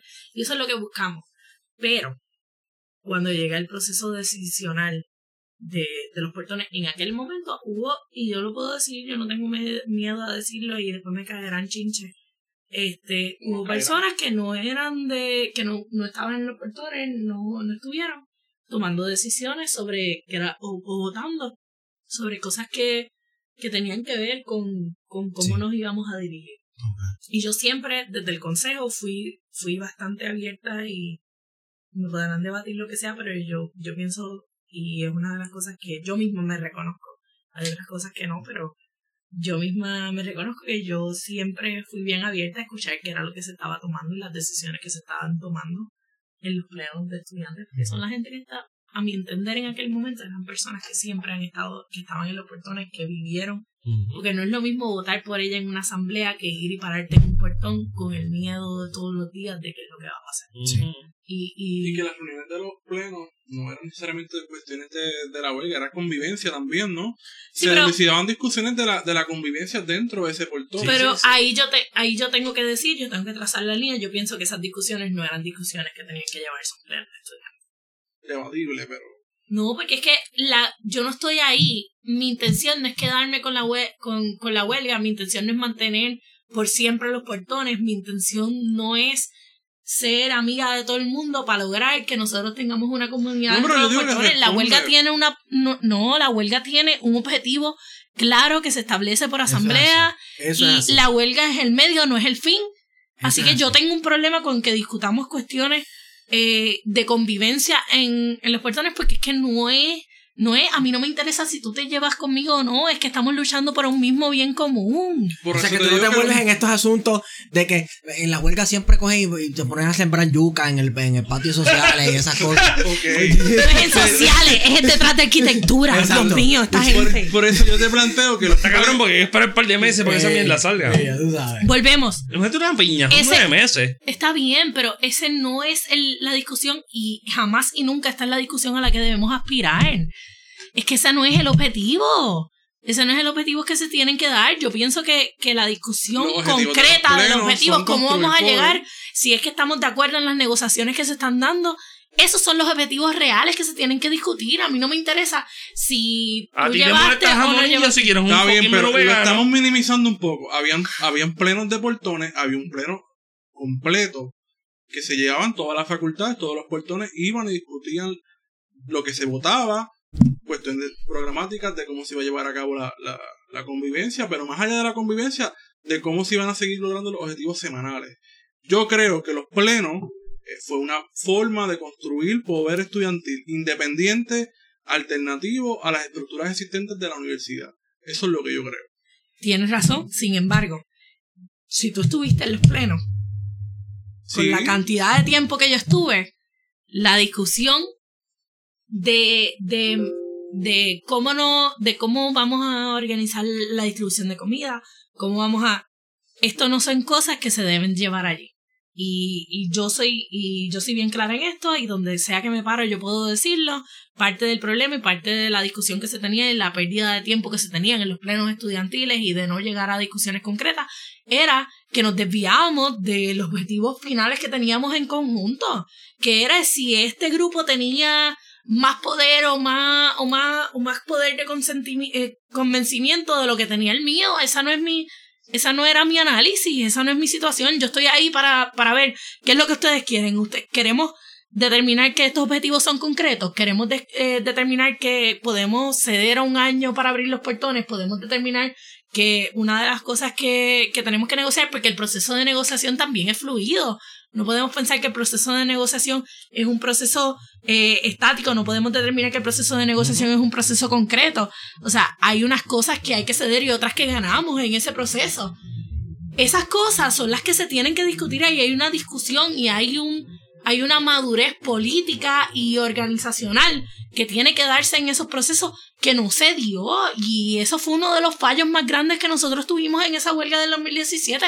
Y ahora lo podemos hablar y ahora lo podemos decir, pero es una realidad. Así que no, a mí no me interesa que tú discutas cómo vamos a organizar la distribución o cómo vamos a organizar si te sientes incómodo en esta discusión, porque si tu pleno decide que esto es lo que vamos a hacer, esto es lo que vamos a hacer, porque esas son las posturas que se llevan, porque es bien difícil, por ejemplo, en Río Piedra, tener ocho portones y medio, como le gusta decir a Feto, ocho portones y medio Siempre decidiendo, este, versus tener otros recintos que tienen dos, tres, cuatro portones que son un poquito más manejables. Así que no, así que esas son cosas que el movimiento y aquellos que vimos, participamos de los plenos y demás, podemos ver y decir, mira, ahí hay, hay un espacio para mejorar y es saludable decir que tenemos que mejorar en ese proceso. Y es ingenuo sentarnos y decir, no, porque es que eh, eso también había, no, no había que discutirlo y esa fue una de las, y eso fue una de las pérdidas que tuvimos en el 2017 y eso fue una de las grandes desventajas que tuvimos, porque no supimos de ponernos de acuerdo cuando teníamos que ponernos de acuerdo y no, y no supimos eh, ceder en algunas cosas que teníamos que ceder y otras cosas que no debimos ceder en ningún momento. Y esas son discusiones mucho más fuertes y, y que llaman al core de cada uno de los, de los estudiantes que estuvieron allí cada una de las personas que estuvieron allí, que eh, tienen que dejar el individualismo y las creencias individuales para, para trabajar en un bien colectivo y una decisión colectiva que se había establecido en una Asamblea General de Estudiantes, que es mucho, que es mucho más válida y que representa mucho más, y me disculpan, que, que un pleno estudiantil en ese sentido. En el pleno podemos dirigir hacia dónde vamos, pero la asamblea determina cuál es el objetivo final. Y soberana. Para, para ir cerrando, estaba pensando esto ahorita cuando estaban hablando de las asambleas nacionales, asambleas generales de estudiantes, etcétera. Este, tal vez tiene que ver con que la fuerza, o sea, la mayor fuerza de este tipo de cuerpo es también su mayor debilidad, ¿no? Esta cuestión de estos cuerpos tan democráticos sí es algo bueno. Es el problema de la democracia directa. Es un punto bien positivo. Mira cuánta, cuánta participación hay, pero sin embargo, también estos procesos en la, en la cuestión de, de dilucidar, este, caramba, a veces uno se va por unas, se puede ir por unas tangentes bien ready, que yo escuché, Esta discusión de hace Bueno, es dos que lo minutos, que esto está es una diciendo- fucking joya, cabrón. Lo que está diciendo este Will Marino es no otra cosa que la crítica a la horizontalidad. O sea, ese problema de que todo tiene que ser tan y tan horizontal que al, a la práctica. Que se pierde tiempo. Sí. sí, que tenemos, tenemos compañeros y amigos de este podcast Centralismo. que también, ¿Tú, ¿Tú crees en eso? Yo creo en el centralismo No. democrático. Estamos ahí, que también, yo no, yo creo en la descentralización. Dios, Dios no te bendiga, te bendiga Lenin, mi hermano. este, nada, es, eso era lo que yo quería decir para cerrar. Que muchas veces en estos procesos, las cosas más positivas también son las mayores debilidades. Este- La horizontalidad sí puede ser este, una pata de la cual se coge. ¿Y qué pensaría de todo esto? Por un poco subir la nota de, de esta nota. ¿Qué pensaría de esto Richie Ray Bobby Cruz? No sé. Tiramos una voz de Richie, de, de Pero Bobby. es que tienes que decirme algo que pegue con una canción de Richie Ray y Bobby Cruz. Ah, Yo pensaba que le iba a preguntar qué pensé que se le iba a decir. Escucha. que, ¿Qué pasó? no, era como que siento tú una voz que decir a se Will- a Wilmary qué Escucha. pensaba. de No, los mano, ya Wilmary crecimientos no, ya pero Wilmary, para sí, o sea, esta cuestión de la participación y la, No, no, pero la de- de- ¿De horizontalidad. Victoria Ciudadana tú querías preguntar? No, no, de los acontecimientos Ay, reci- santo, que me han preguntado en varias ocasiones. Ay, ay, ay, ay, ay. ay. No, ¿Cómo es que no, la juventud? El problema, ella la preside. Ella la A mí ¿Tú presides me la juventud ningún de, lado. de- de Victoria Ciudadana, es cierto? ¿Tú estás envuelta en eso? Nadie me ha dicho, tengo que cambiar mi, mi, mi de esto por una V. Por- Ya no puede ser Yulín. Ya no puede ser. Ya no puede ser Julin, tu foto, ni puede ser un pitirre. ¿Qué No? Yo tengo tantas fotos para sacar. Hablando en serio, hablando en serio, Wario, ¿qué ibas a preguntar? ¿Qué pensaba de los acontecimientos recientes de la universidad con lo de la acreditación? Y con eso cerramos. Con eso podemos cerrar. Mira, eh, recientemente se, a veces estuvimos, eh, se decretó un show book pass que viene, esto no es algo nuevo, es algo que venimos discutiendo hace ¿Y qué no es qué? no, ¿Y no es qué? No es coincidencia, no es coincidencia. no es coincidencia, es algo que veníamos discutiendo hace, hace tiempo, se venía hablando de qué iba a pasar con los recortes. Este, sí habíamos discutido en algún momento. Eh, vamos, y esto es algo que yo he dicho en otros momentos, no podemos negar que la primera mirada de la Middle State se dio a petición de la administración universitaria por la paralización estudiantil. Ujú. Es una realidad, como pasó en el 2010. La diferencia entre 2010 y la de nosotros es que, en efecto, la Middle State dijo, uh, espérate, tú no estás dando clase. Segundo, tú tienes un problema fiscal. Y ahí es donde está el problema de verdad. Ese problema fiscal se mantuvo luego que la Middle State viene y visita y dice, ah, mira, ya tú estás abierto, en efecto, tú estás dando clases. Eh, tú vas a, tus estudiantes van a obtener grado, se van a graduar. Ok, ahora yo quiero que tú me expliques, tú tienes una junta de control fiscal, tú tienes un, recorte al presupuesto, tú tienes un recorte a la mitad de tu presupuesto en el próximo cuatro años. ¿qué tú vas a hacer? Te dice, la universidad te dice, hola, sí, tenemos un plan fiscal, pero nosotros no lo aprobamos, no estamos de acuerdo, ¿qué vamos a hacer? En ese proceso se monta, estamos casi un año y medio en ese proceso. Se determina lo que vimos el pasado enero, donde se dice la Middle State, porque la Universidad de Puerto Rico, en efecto, administrativamente no entrega a los estados auditados, le dice, mira, tú tienes un problema fiscal, tú no me has entregado y te pongo en show of costs. Show of eh, la definición rápida de esto significa la universidad tiene que demostrar que cumple con los requisitos para mantener su acreditación.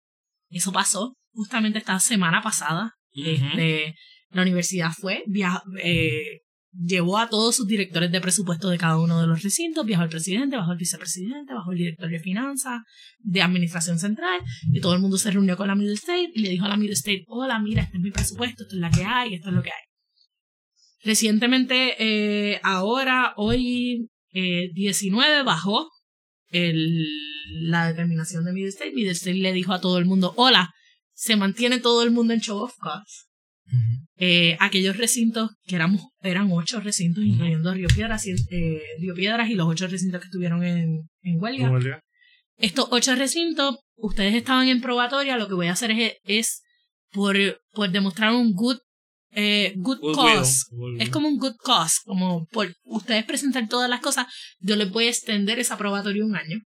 Pero realmente lo que estoy haciendo es mantener a todo el mundo en show of cost y, y, y mantener un segundo año de esto y te voy a pedir que tú presentes tres documentos, entre ellos un documento actualizado de un teach out plan que, que vas a hacer si yo te quito la acreditación y eh, y un- otros dos documentos donde tú me vas a decir cómo estás financieramente y qué estás haciendo para evitar que tú tengas problemas financieros.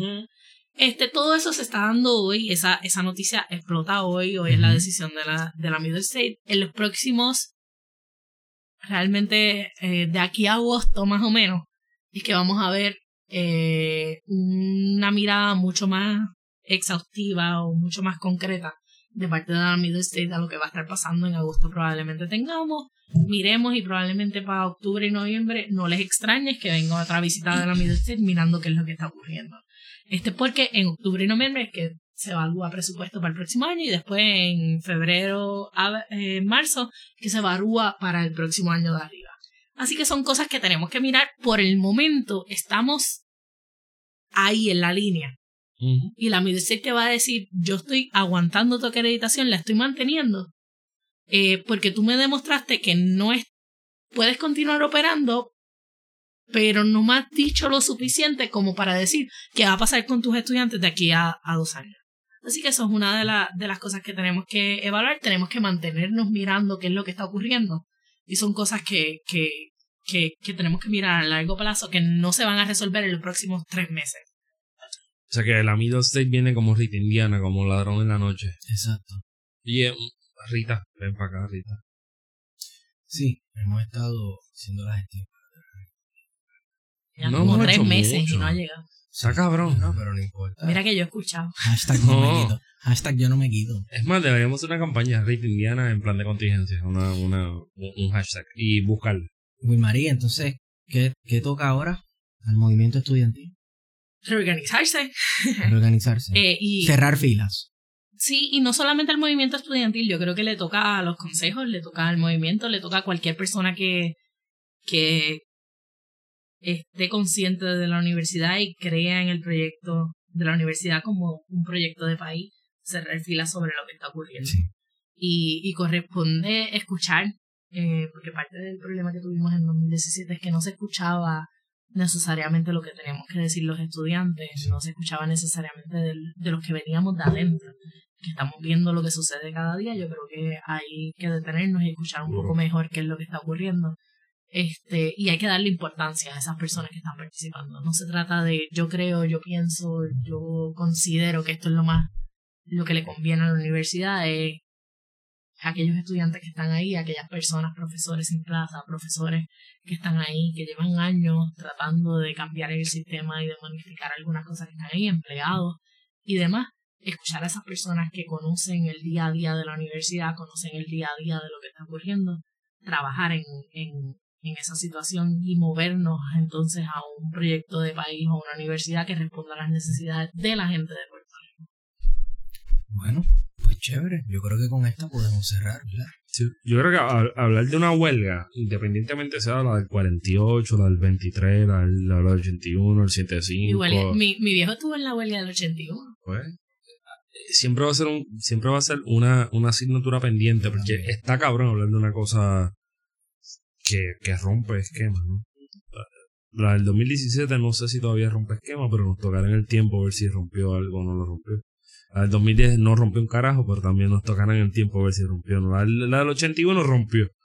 Este, pues está bien Pero cabrón. la del 81 rompió y mi viejo que participó del 81 jamás en la vida se sentó en mi casa o tuvo la valentía de decirme lo que ustedes están haciendo no es lo que se supone que hicieran. Y eso yo creo que es importante en este No, proceso. definitivamente, definitivamente. Pero también tiene que ver con cómo se construye la idea de una huelga, así sea estudiantil, sindical, whatever, en el país donde pues la palabra huelga de por sí este, es un poquito como... Una carga negativa. Sí, Una carga negativa, pues, ¿sabes por qué? Porque no hay conciencia de Eh, definitivamente, definitivamente. Y antes de que digas eso, Esteban, ¿dónde te consigo? Estigón por Twitter. ¿Y en dónde más te consigo? Estigón por Twitter y en Instagram y todo. Y... Y, y Iglesia Nuevo Testamento de Manatí Ok. los domingos de Yal. Eso es lo que yo quería. Cultos a las 9 de Mira, la a, mañana. a mí me pueden seguir arroba PHETO en Twitter. Y si me ven por ahí, me pagan una cerveza. Wario, ¿dónde te consigo? Bueno, Candanga. Y en próximamente a un canal de YouTube haciendo qué? Eh, visitando restaurantes de comida china. Por favor. La gente se cree. Tenemos a nuestro la gente se cree nada. Nosotros tenemos a Es nuestro público, público, es público. en, Ya, en ya. expectativa. lista para esto. expectativa. Mira que yo, yo, yo digo que no soy de Perfecto. Guayama, pero estoy lista para llevarlo a restaurantes de comida Bueno. china en Guayama. Bueno, pues entonces o vamos o me cuentan o lo que sea. Yo no sé, cabrón, pero para mí, yo quiero hacer producción simplemente para picarle el plato. Claro. No es para comer, es mío para no picarle el plato. ¿Ah? De mí no será. No, pues, Papá, si tú puedes picarle el plato de Wario, suelte con eso porque este hombre no deja plato. Mira, este, Wilma, ¿dónde te consigo? El mío es fácil, Wilmarí de Jesús, sin E, sin Y y latina. Wilmar de Jesús, así sencillo. En Twitter. En Twitter. En Twitter. Bueno. Eh, antes de irnos, saludito a Víctor Ramos en los controles. Ah, Víctor, la voz de plan de contingencia. Es más, es más tírate, una vocecita. es más, tírate una vocecita. Le han dado oído. Nada, eh, un saludito a todas las radioescuchas de plan de contingencia. Estoy enamorado. Estamos aquí en producción. Esa voz. Es una chulería. bueno, pues mira, este, ¿qué te digo? ¿Qué fue esto? Eh, bueno, hemos sido con ustedes. Plan de contingencia. La 55.